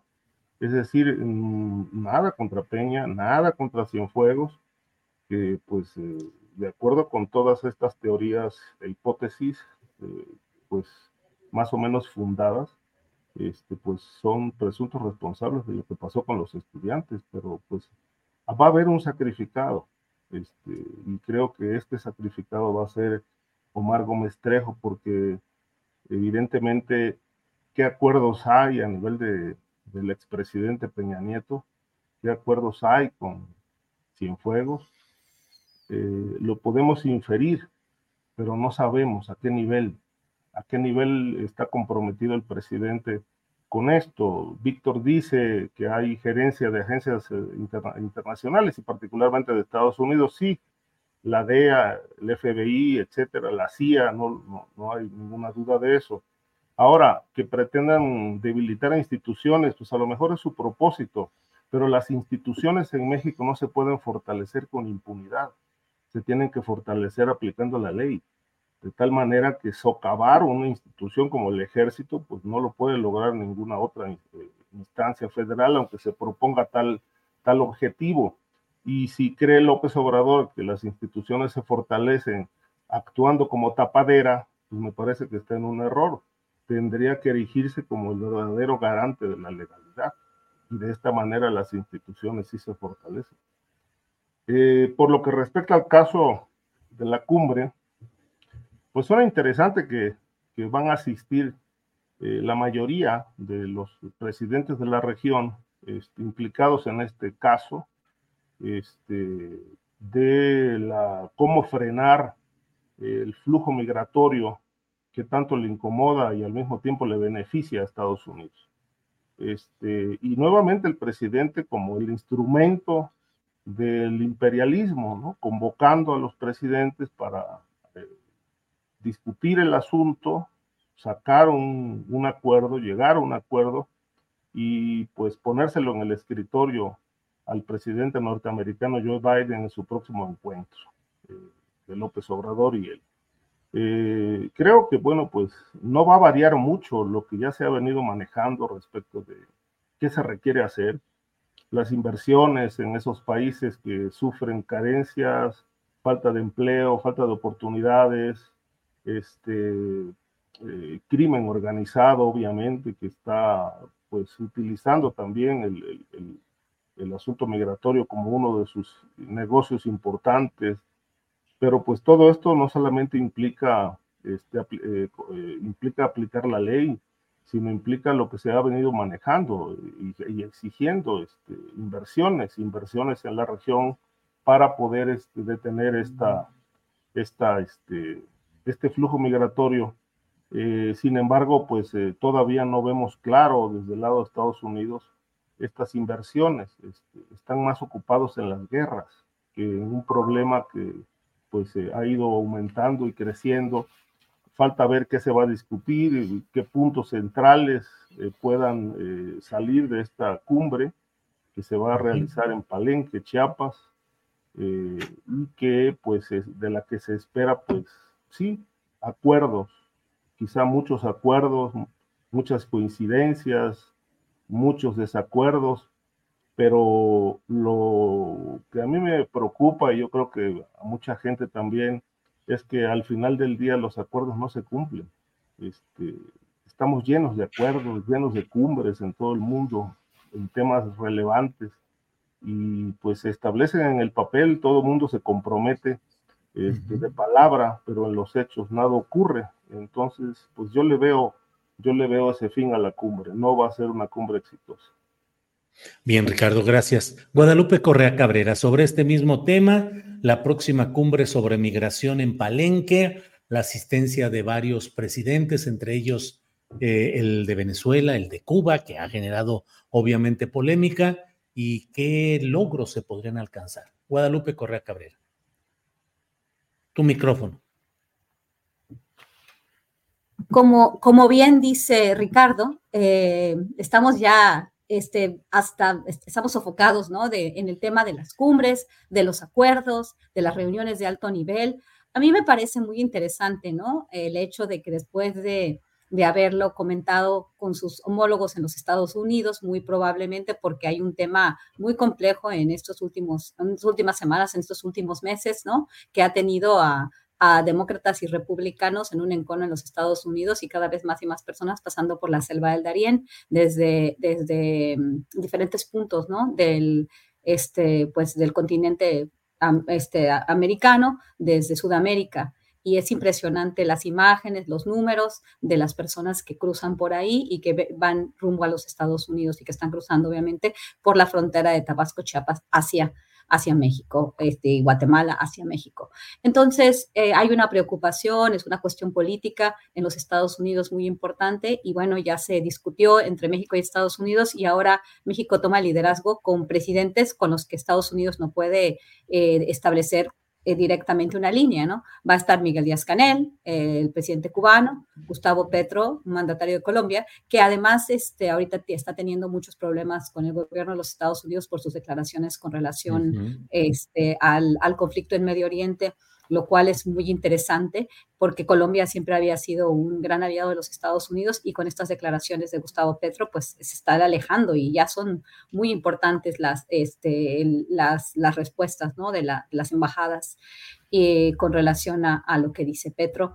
Va a estar el primer ministro de Haití, van a estar los que tienen que estar, ¿no? Este, casi todos los que tienen que estar, este, menos, menos el Bukele, pero va a estar el presidente de Cuba, el de Colombia, primer ministro de Haití, eh, la, presidenta de Honduras, Xiomara Castro, de donde vienen la mayor parte de los migrantes, de Guatemala, va a estar Nicolás Maduro, que eso es una cosa, yo cuando vi su nombre dije, bueno, claro, pero Guillermo Lazo, pero eso igual, de nuevo, cumbres, acuerdos, cuando en realidad los las, causas de raíz de la migración indocumentada de todas las partes de, América, de las Américas, por ejemplo, de Latinoamérica y Estados Unidos, tiene una explicación muy clara, ¿no? La gran desigualdad, la existencia de trabajos, eh, y la capacidad que tienen los migrantes de llegar de forma irregular o ilegal a los Estados Unidos y además eh, de los países de deshacerse de las personas que van a trabajar que les van a dar eh, dinero también por vía, de la, por, vía, por vía remesas. Y esto, es un, y esto es un tema de nunca acabar. Estados Unidos no quiere regularizar, no quiere,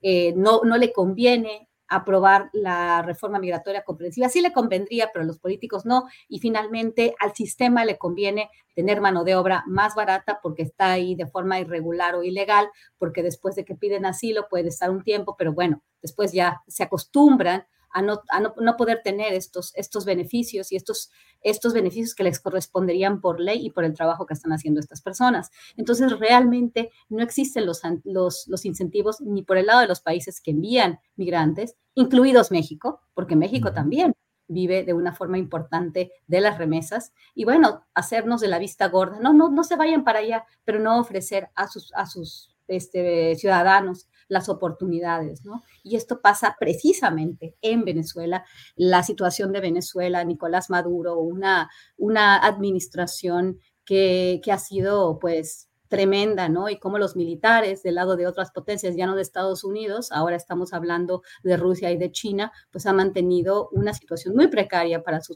población. Y mientras tanto, la gente se va, la gente se va, y bueno, mandan obviamente remesas y es una fuente de ingresos importantísima para Venezuela. No tenemos el conteo, pero bueno, el papel de Nicolás Maduro ha sido más que tremendo. Se dice que son las personas a veces no, no no quieren ver todo el panorama, ¿no? Claro que Estados Unidos ha tenido un papel importantísimo en toda esta crisis con sus sanciones, pero por el otro lado está el papel de los militares y está el papel de las otras, de las otras, eh, este, de, los otros países importantes como Rusia y como China. Entonces, bueno, igual, nada más para cerrar.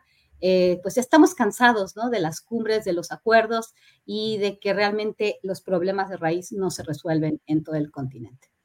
Gracias, Guadalupe. Víctor Ronquillo, em, vinieron una, vino una delegación muy importante de Estados Unidos encabezada por el secretario de Estado, Anthony Blinken, y días después se da esta cumbre a realizarse el próximo domingo. Eh, ¿Qué tanto se podrán transferir las ideas o los acuerdos entre México y Estados Unidos a otros presidentes y a otras latitudes? ¿O qué es lo que podemos esperar de esa cumbre que va a realizarse en Palenque, Víctor? Sí, yo, creo, primero habría que revisar, y lo hago con todo respeto, algunas de las aseveraciones que, así, que aquí se han vertido, ¿no? El tema de que López Obrador puede ser tapadera es francamente muy ofensivo. El tema también de que puede ser instrumento del imperialismo, pues da mucho que pensar, ¿no? Da mucho, mucho, mucho que pensar. Creo que, eh, insisto, ¿no? Y lo hemos discutido ya en varias ocasiones.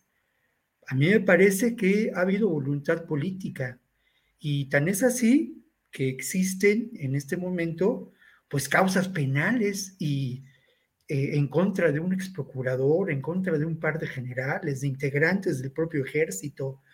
Lamentablemente, esto es un proceso y es un proceso que además implica eh, enfrentar y confrontar espacios de una enorme resistencia dentro de la Fiscalía General de la República, dentro del ejército y dentro de todo el aparato de procuración de justicia, de investigación, todo el aparato de seguridad del Estado mexicano es eh, francamente, francamente complicado. Y hay un antecedente que también, y, esto lo pongo sobre la mesa y, además iría en contra de muchas de mis argumentaciones, pero un día antes o dos días antes en la mañanera, López Obrador eh, refirió claramente los elementos eh, de su confianza plena en el ejército como institución. En fin, pero a mí sí me interesa mucho hablar del tema de lo que puede ocurrir en la próxima reunión de Palenque. Lo primero que quiero decir es que a lo largo de muchos años, quienes nos hemos ocupado de estos temas, nos ha parecido fundamental y no, no se había dado, que yo recuerde, una reunión multilateral que involucre a los diferentes eh, eh, gobiernos que sufren esta realidad de la migración y que, como dice Guadalupe Correa, se benefician sin duda eh, de las remesas, ¿no? Para muchos de estos países, la migración es incluso parte de su modo de vida y parte de una tradición cultural, ¿no? el Bajío en México, la región de Comitancillo en Guatemala, regiones eh, ahora lastimadas por la crisis climática en Honduras, en Salvador, pues eh, no se explica uno la subsistencia de estas regiones, los recursos que, manejan, la economía que puede haber en los altos de Jalisco sin las remesas. Pero a mí me parece que eh, esta reunión no es para nada resultado del imperialismo, ¿no? Me parece que es una reunión en donde distintas voces de gobiernos, pues progresistas, pueden encontrar una alternativa a esta realidad. ¿Qué se pretende? Pues es una, una migración ordenada, aunque yo sí lamento mucho que desde el poder político que rige estos países, incluso quien convoca, que es el gobierno mexicano, no se le dé voz a quienes son los protagonistas verdaderos de esta realidad y que son los migrantes. Tampoco se le dé voz a las organizaciones que por décadas han acompañado y han defendido el derecho a migrar y que han defendido también la dignidad humana de estas personas, ¿no? Entonces, eh, eh, están excluidos al final de cuentas de esta reunión. Mm, otro, otro, otro elemento que yo quiero destacar y que es muy importante cuando hablamos de migración y que quizá no se menciona, eh, el trabajo de los migrantes, de alguna manera en las sociedades actuales, esta relación norte desarrollado, sur empobrecido, pues ese trabajo migrante es fundamental para las economías del norte desarrollado. Y es un trabajo que de alguna manera está reducido a condiciones de esclavitud. Sin ese trabajo, ese norte desarrollado no tendría las posibilidades de desarrollo ni la calidad de vida que se encuentra en algunos países de Europa y en Estados Unidos. La migración, además de ser vista como un fenómeno civilizatorio, tiene que ser vista en esta sociedad, en este sistema mundo, como un trabajo que tiene muchos elementos de esclavitud. Y ahí están las condiciones laborales de los migrantes en Estados Unidos. Bien, gracias, Víctor. Eh, Ricardo Ravelo, otro, déjame primero, antes de ir adelante, déjame poner esta, compartir con la audiencia lo que ha dado a conocer el, el área de transportes y movilidad del Departamento de Estado de Estados Unidos, que envía una alerta y donde está convocando o está advirtiendo a los ciudadanos de Estados Unidos que mm, eh, aconsejándoles que extremen precauciones debido al aumento de las tensiones en varios lugares del mundo, la posibilidad de ataques terroristas y manifestaciones o acciones violentas contra ciudadanos e intereses estadounidenses. Ha enviado esta alerta el Departamento de Estado a través de esta eh, sección específica de transporte, de movilidad. Y em, en CNN se recuerda que la última vez que el Departamento de Estado emitió este tipo de alerta fue en agosto de 2022 tras el asesinato del líder de Al Qaeda, Ayman al-Zawari. y advirtiendo de que los partidarios de Al Qaeda o sus organizaciones podrían intentar atacar instalaciones personal o ciudadanos estadounidenses. Este aviso eh, aconseja a los ciudadanos estadounidenses en el extranjero que permanezcan en alerta en lugares frecuentados por turistas, que se inscriban en el programa de inscripción de viajeros inteligentes del Departamento de Estado para recibir información, em, eh, información y alertas y facilitar su localización en el caso de emergencia en el extranjero. En fin, pues esa es la, la información que está ahí disponible. Oh, sí. Ricardo Ravelo, Ricardo, ¿qué opinas sobre la batalla política, judicial, electoral en materia de poder judicial? Lo que se está eh, procesando en el Poder Legislativo, que implicaría la desaparición de algunos fideicomisos, los recortes presupuestales al Poder Judicial que ya se están anunciando y las reacciones, movilizaciones, paro de trabajadores, mm, protesta, movilización el sábado, el domingo, el domingo precisamente, eh, de organizaciones eh, nucleadas en los organismos de la sociedad civil del Frente Amplio por México. ¿Cómo ves, Ricardo? Sí, es, es una situación de caos ya por estas protestas. Yo las padecí hace dos días. Este, hice casi cuatro horas de, San Ángel hasta la avenida 5 de Mayo en el centro, porque todo estaba bloqueado por los trabajadores del Poder Judicial que pues este, eh, se alzaron en protesta por, por esta acción que ellos consideran un atropello a sus derechos laborales, de suprimirles o quitarles los fideicomisos que pues más o menos suman algo así como 15 mil millones de pesos. Ellos hablan de este atropello por parte del presidente, y, pero más allá del dinero, es decir, más allá de quitarles el dinero, este, y permitir que otras instituciones sí los tengan, como la Sedena, y además que los están aumentando y muchísimo, este, pues la, el criterio presidencial no es parejo, ¿no? O sea, si se los van a quitar, pues se, los quiten a todos. Pero ¿por qué a unos sí y a otros no? A unos se les protege, como es la Sedena, eh, y a otros se les golpea eh, quitándoles el dinero como el Poder Judicial, más allá de que hay o no razones respecto de que estos son privilegios de la cúpula sindical o de la cúpula del Poder Judicial, pues bueno, eh, creo que sí es, una, es un atropello de un poder, en este caso el Ejecutivo, hacia otro poder, que es el, caso del Poder Judicial. Pero bueno, eh, el presidente cuenta con otro poder, que es el ariete, que es el poder legislativo, eh, a donde pues la, la, iniciativa pues pasó casi sin ser leída. Este, simplemente ejecútese y discute, discútase y adelante. Entonces, este, yo creo que pues todo esto habla de una guerra entre poderes.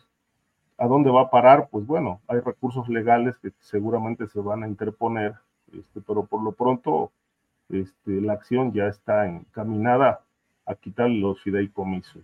Se habla que para becas, no lo sabemos realmente, porque hay, hay, mucha opacidad en el manejo de recursos. Eh, hay, digamos, las voces más críticas, pero pues sin elementos, dicen, pues es, es, que lo necesitan para la campaña de Claudia Sheinbaum. Este, pero independientemente de, de todas estas especulaciones que puedan o no tener sentido, este, me parece que lo que sí preocupa es, es que se estén levantando en guerra los poderes en México, el poder ejecutivo contra el, el, el judicial. Y finalmente la, la, parte central que creo que importa a toda la sociedad mexicana es eh, eh, la limpieza del poder judicial que nunca se ha llevado a cabo a fondo para limpiarlo de corrupción. A mí me parece que ese, ese, ese tema es mucho más importante para efectos sociales, para efectos de la justicia, que arrebatarles 15 mil millones de pesos de, de, fideicomisos porque se dice que son privilegios de la alta cúpula de la, del Poder Judicial. Y lo otro, y la corrupción y la infiltración del crimen organizado entre jueces, magistrados. ¿Dónde, ¿Dónde queda eso? Pues ya no importa, o sea, vamos a hacer la guerra, yo creo que la guerra se debería de, de emprender para limpiar y sanear no solamente al Poder Judicial, al Poder Legislativo, a los gobiernos estatales, que son prácticamente este, brazos del, del, crimen organizado, porque los protegen, porque se benefician.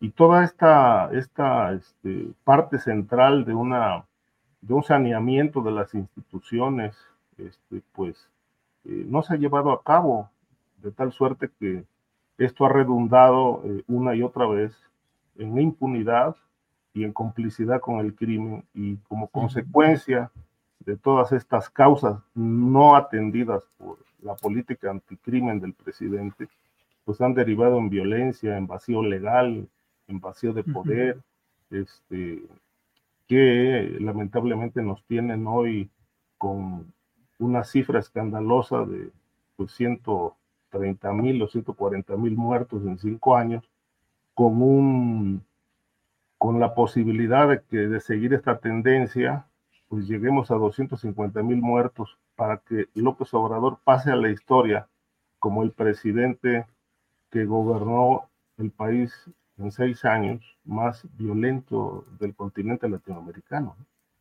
Eh, entonces, yo considero que, que, es una guerra de poderes, este, donde lo central no se está viendo, que es eh, el saneamiento de la justicia, sino más bien es un golpe de autoritarismo a todas luces. Gracias, Ricardo. Guadalupe Correa Cabrera, ¿qué opinas de este tema de la batalla por reformas al Poder Judicial, las reacciones que se están dando? Guadalupe, por favor. Pues mira, en este caso, yo creo que sí es muy importante eh, la reforma al Poder Judicial y la eliminación de los beneficios eh, a ciertas cúpulas ¿no? de los diferentes poderes. Y bueno, esto este, se une a mi crítica o a mi, más bien al apoyo de esta desaparición de los fideicomisos en otras áreas, que quienes realmente terminaron sin, sin poder tener estas, estos beneficios y por lo general estamos hablando de élites, de élites en el sector educativo, en el sector de ciencia y tecnología, en, en este caso en el Poder Judicial, pues ponen el grito en el cielo, ¿no? El presidente creo que en esto sí fue claro con relación a que los trabajadores del Poder Judicial, o sea, los trabajadores de esta, de esta, de esta área, no iban a tener eh, pues problemas, ¿no? Que realmente estos fideicomisos más bien iban dirigidos a las cúpulas, a dar beneficios a gasolinas, a, a, los jueces, a la gente que ya tiene privilegios. Y lo vivimos en las administraciones pasadas. Vamos a ver de qué, qué, cloacas se abren en esta, ¿no? Porque el tema de la corrupción no es un tema solamente de las administraciones pasadas y no somos iguales. Nos hemos dado cuenta que no necesariamente eso es así. Por cierto, eh, abriendo un paréntesis, eh, una, una nota en la revista MX sobre contratos que se dieron a uno de los mecenas, uno de los protectores, ¿no? Que, que, ha, que, ha, que ha, beneficiado y y que está empujando la candidatura de Alejandro Armenta al gobierno de Puebla y que también ha favorecido o ha ayudado a la campaña o a las aspiraciones de Adán Augusto López y también a otros políticos, a otros gobernadores como como, como el gobernador Rutilio Escandón en Chiapas y, este, y bueno, eh, políticos vinculados a Morena y también al PAN, ¿no? Y esto eh, a cambio de grandes eh, contratos por 1.600 millones de pesos, si no mal recuerdo, y es una nota que nos está que nos está viendo. Pero bueno, hay de todo, ¿no? El tema de la corrupción, el tema de los privilegios, pero creo que es importante ir quitando estos privilegios a un poder judicial que a todas luces, y esto sí es un hecho que ha visto por los beneficios de solamente unos pocos, de solamente quien puede pagar la justicia, creo que, creo que es un avance en una dirección indicada. Como dice Ricardo, bueno, eh, y, ¿y qué pasa con, el, con las Fuerzas Armadas? Eso es una buena pregunta, ¿no? Pero definitivamente este este golpe que se da y se da por una cuestión política, obviamente, ¿no? Se da por una rencilla. Y bueno, obviamente la, la respuesta, ¿no? Eh, también de los trabajadores, muy probablemente, y una movilización también en, en combinación con, las élites del Poder Judicial, con los jueces de la Suprema Corte, con los jueces en, realidad que, que, que, obviamente eran los que más recibían de esto, pero bueno, me imagino que también hay algunos beneficios que, eh, que caían a los, a los trabajadores, pero esta opacidad de la que bien habla Ricardo Ravelo también la tendríamos que considerar, no se puede hacer un, un análisis eh, con, con este, pesos y centavos, ¿no? Cuánto se, cuánto se le quita a los trabajadores, cuánto se le quita a las élites en el Poder Judicial, pero creo que el Poder Judicial ha tenido un papel más que deplorable en el sentido de que, ok, este, en lugar de, funcionar como un contrapeso, como un contrapeso real, eh, no, no digo propositivo, pero un, contrapeso con prestancia, con, con eh, un, un, contrapeso para hacer justicia, es un contrapeso dentro del Poder Judicial para no hacer justicia, para contribuir a que aquellos que pueden pagar la justicia salgan eh, y han llevado pues al traste muchas investigaciones importantes, no que también se han hecho obviamente y, que las investigaciones siempre traen un tinte político y que eh, la justicia la tiene que ver la persona que, que, que, no, es, no, es, no, es, no es amiga del régimen, ¿no? Cuando hay otros que, que navegan y que no pasa nada. Pero sí, me parece, me parece una acción en la, en la dirección indicada y vamos a ver qué sucede, ¿no? Y tendríamos también que entender un poco mejor qué tanto están perdiendo los trabajadores porque el presidente ha dicho que no se les va a afectar. Bien, Guadalupe, gracias. Eh, Víctor Ronquillo, sobre este tema del poder eh, judicial, las reformas que se están planteando y las resistencias o reticencias que se están dando. Víctor Ronquillo, por favor. Bueno, lo primero que habría que decir es que lo que se busca, y esto es parte de un proyecto que compartimos desde hace muchos años, pues es una auténtica reforma, transformación del sistema político mexicano. Se busca una auténtica democratización en las diferentes instancias del poder. Y creo que hay elementos para considerar que esta transformación se está llevando a cabo. Hoy tenemos en, la, en el poder legislativo un auténtico debate, sin lugar a dudas. Y un debate que sí se genera a partir de muchas de las iniciativas presidenciales. Quiere decir que, el, que ahí sí el sistema democrático, la maquinaria, empieza a operar. Tenemos sin duda el ejercicio de un presidencialismo pues muy poderoso, ¿no? Pero ese presidencialismo muy poderoso eh, ha mostrado elementos de buscar la transformación de ese poder, la revocación de mandato, por ejemplo, el elemento de poner en, tela de juicio la elección del, del, posible, de la posible sucesora. No, al final de cuentas, hubiera podido ser de otra manera y no fue así. Eh, Creo que el elemento donde hace falta una urgente transformación es sin duda el Poder Judicial. Y es evidente la actuación de ese Poder Judicial en este sexenio. Por un lado, indudablemente, vinculado a las peores causas, a la liberación de personajes ligados a la delincuencia eh, organizada, tanto vinculados a estos aparatos terribles de opresión en diferentes estados, ¿no? El narco, el crimen organizado, como la delincuencia de cuello blanco. Y ha sido también un elemento importante utilizado por la reacción para frenar reformas fundamentales eh, o intentos de transformación de este país. Son célebres los amparos en contra del tren Maya, por ejemplo. Entonces, eh, creo que no se trata de una, de una rencilla, se trata de una auténtica búsqueda de democracia. Y además, pues ya hace como tres meses que en la mañanera se muestran y se dan los nombres de algunos jueces que intervienen en aspectos de la corrupción. Ha habido detenciones de algunos de estos jueces y ha habido resistencia por, por grupos conservadores. Eh, creo que este elemento, y además eh, yo no quiero dejar de señalar, Por una parte, la instrumentalización terrible, cobarde, por parte de las altas cúpulas del Poder Judicial de los trabajadores. Trabajadores, además, que están bajo la férula de un sindicato charro, enormemente corrupto, eh, que fue elegido de manera dudosa por una mínima eh, representación de los trabajadores y que forma parte además de una verdadera conspiración similar a lo que, a lo que se, se realizó con el INE por parte de estos grupos de la derecha que, en, que han buscado una confrontación y que ya están prestos para una marcha similar a la que se organizó, que no te metas con el INA o alguna, alguna, cosa, alguna cosa similar.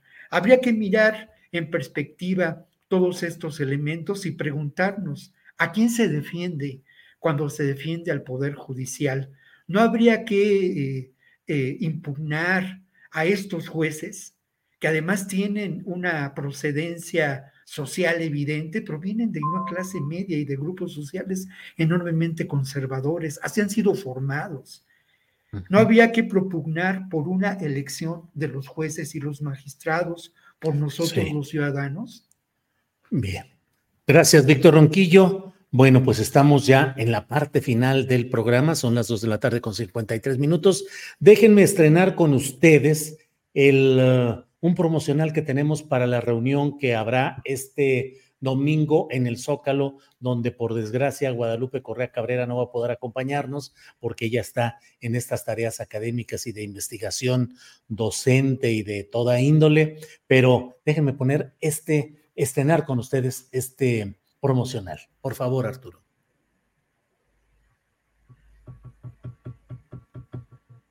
Bueno, bueno, bueno, bueno. No hay nada. Bueno, este sí estuvo mejor, este promocional, este fue en silencio. Bueno, em, Ricardo Ravelo, por favor, postrecito.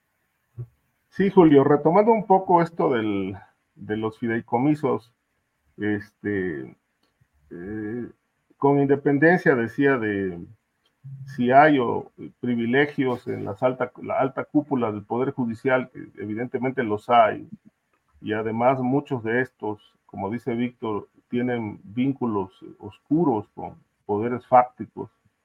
Este, a mí lo que me llama la atención es eh, que evidentemente es una guerra y es una venganza del presidente, es un golpe presidencial, un golpe de autoritarismo.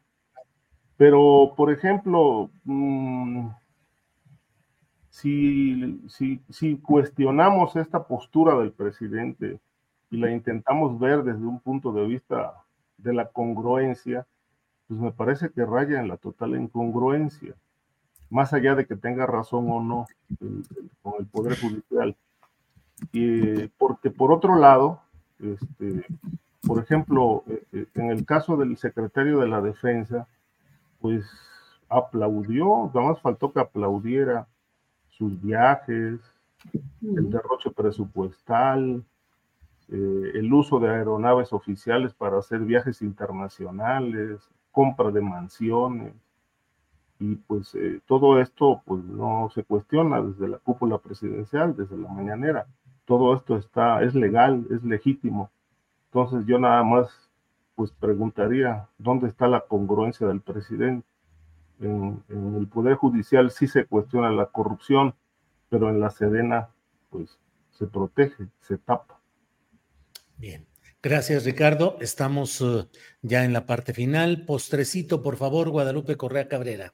Sí, bueno, yo nada más voy a, eh, voy a resaltar dos puntos, ¿no? Este lema de, pues, de la que va a ser la siguiente administración, al parecer, eh, de la doctora Claudia Sheinbaum, la esperanza nos une, ¿no? Este, a como de lugar, nos vamos a unir, no importa a quién vaya yo a traer, no importa si Adán Augusto quizás ahorita con esta nota y con algunos otros otras dudas que nos quedan, por ejemplo, los espectaculares, ¿no? Muy muy interesante tu nota la otra vez, este Julio, sobre el extraño retorno de Adán Augusto López, fue muy interesante. Eh, me hizo pensar mucho y, empecé a revisar más documentos. Eh, pero no importa, ¿no? Que estas, estos personajes que algunos usan eh, aviones familia, este, para trasladar a las familias, pero que están ahí, que están esperando un hueso, la esperanza nos une y vamos a ir todos, no importa, no importa que sean buenos, no importa que sean malos, no importa que sean del, del, del PRIAN, no importa que, que, sean neoliberales, pero vamos todos porque la, la, esperanza nos une, es muy peligroso, pero yo creo que las cúpulas... Eh, eh, internacionales, del, del, capital internacional, pues estarían muy contentas de que la, la esperanza nos, nos uniera para, para poder avanzar ciertas ciertas eh, políticas, ¿no? En particular el tema del avance de los grandes capitales, del reordenamiento territorial y, bueno, también todas las políticas en el sur de México que también les benefician mucho a ellos, ¿no? Esto es importante. Ya nada más para cerrar, hay que tener mucho cuidado porque el próximo año, de nuevo, seguimos con este discurso. Hoy salió un artículo en New York Times eh, firmado por Jasmine Ulloa sobre el tema de que la frontera sigue siendo y sigue estando en la campaña presidencial de los Estados Unidos. Ahora jamás eh, se podría estar vinculando ¿no? con los carteles mexicanos y hay que cuidar la frontera con, el, con lo que acabas de leer. ¿no? Hay voces que van repitiendo el tema fronterizo, la cuestión de los migrantes, la cuestión del terrorismo, bueno, ahora la, la, cuestión del fentanilo y ahora la cuestión del terrorismo. Hay que estar muy pendientes, vamos a hablar bastante de eso en los meses que vienen y obviamente en el 2024. Bien, Guadalupe Correa Cabrera. Víctor, antes de escucharte con el postecito, déjame sacarme la espina y decir que ya está aquí el susodicho o el tan mentado promocional. Adelante, Arturo, por favor.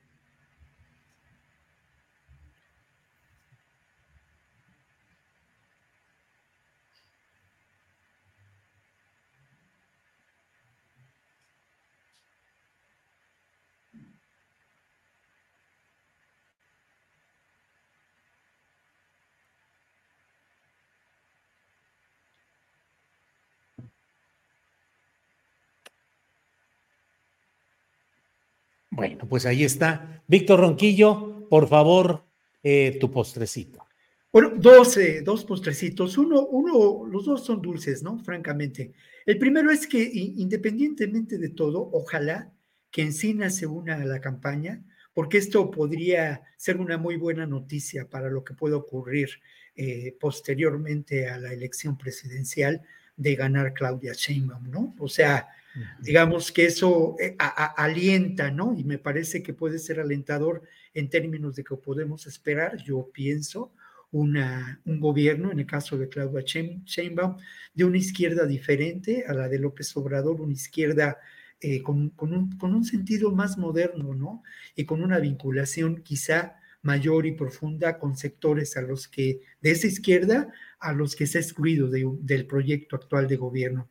Y bueno, el otro procesito dulce, Julio, es, es bueno, pues un día antes de que estemos ahí muy contentos en, la mesa de astillero, un día antes me toca presentar una, una novela que además no tiene nada que ver con el Víctor Ronquillo que aquí aparece, es una novela de ciencia ficción de extrema libertad creativa, un experimento interesante en donde además pues, el juego, me la juego con una editorial emergente y la novela pues la presentan mi amiga Fernanda Tapia, mi amigo Oscar de la Borbolla, mi amigo Juan Carlos Salsas, en el foro Francisco Villa a las 3 de la tarde del sábado, del sábado 21, ¿no? 22, 21 o 22 de, pero es el próximo sábado, es pasado mañana. Entonces estoy muy contento porque esta novela, pues es la primera vez en donde dejo de lado toda la información que tengo sobre mi escritorio cuando he escrito incluso otras novelas para pues darle, darle espacio a la libertad creativa, ¿no? La novela se llama Camaleón, objeto literario no identificado.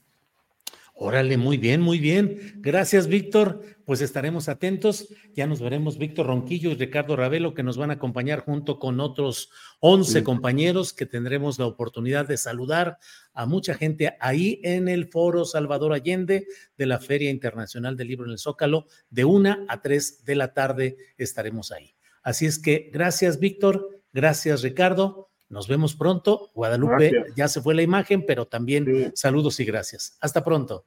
Chao, chao. Bye. Bien, pues estamos en contacto, seguimos adelante, son las 3 de la tarde con un minuto y déjeme decirle que estamos ya en la parte final. Muchas gracias por la atención prestada a este programa. Recuerde que hoy a las 5 de la tarde está mm, eh, Paco Cruz con su videocharla cruzada, 5 de la tarde hoy mismo, 8 de la noche Claudia Villegas con Economía Social y a las nueve estoy yo con ustedes también en una videocharla astillada más. Por esta ocasión le voy diciendo que Santiago Tabuada pide licencia al cargo eh, como alcalde de la Benito Juárez para eh, pues asumir, para buscar la candidatura de la oposición a la jefatura de gobierno en las elecciones de 2024. Bueno, pues con esta información le doy las gracias, nos vemos pronto. Gracias, buenas tardes.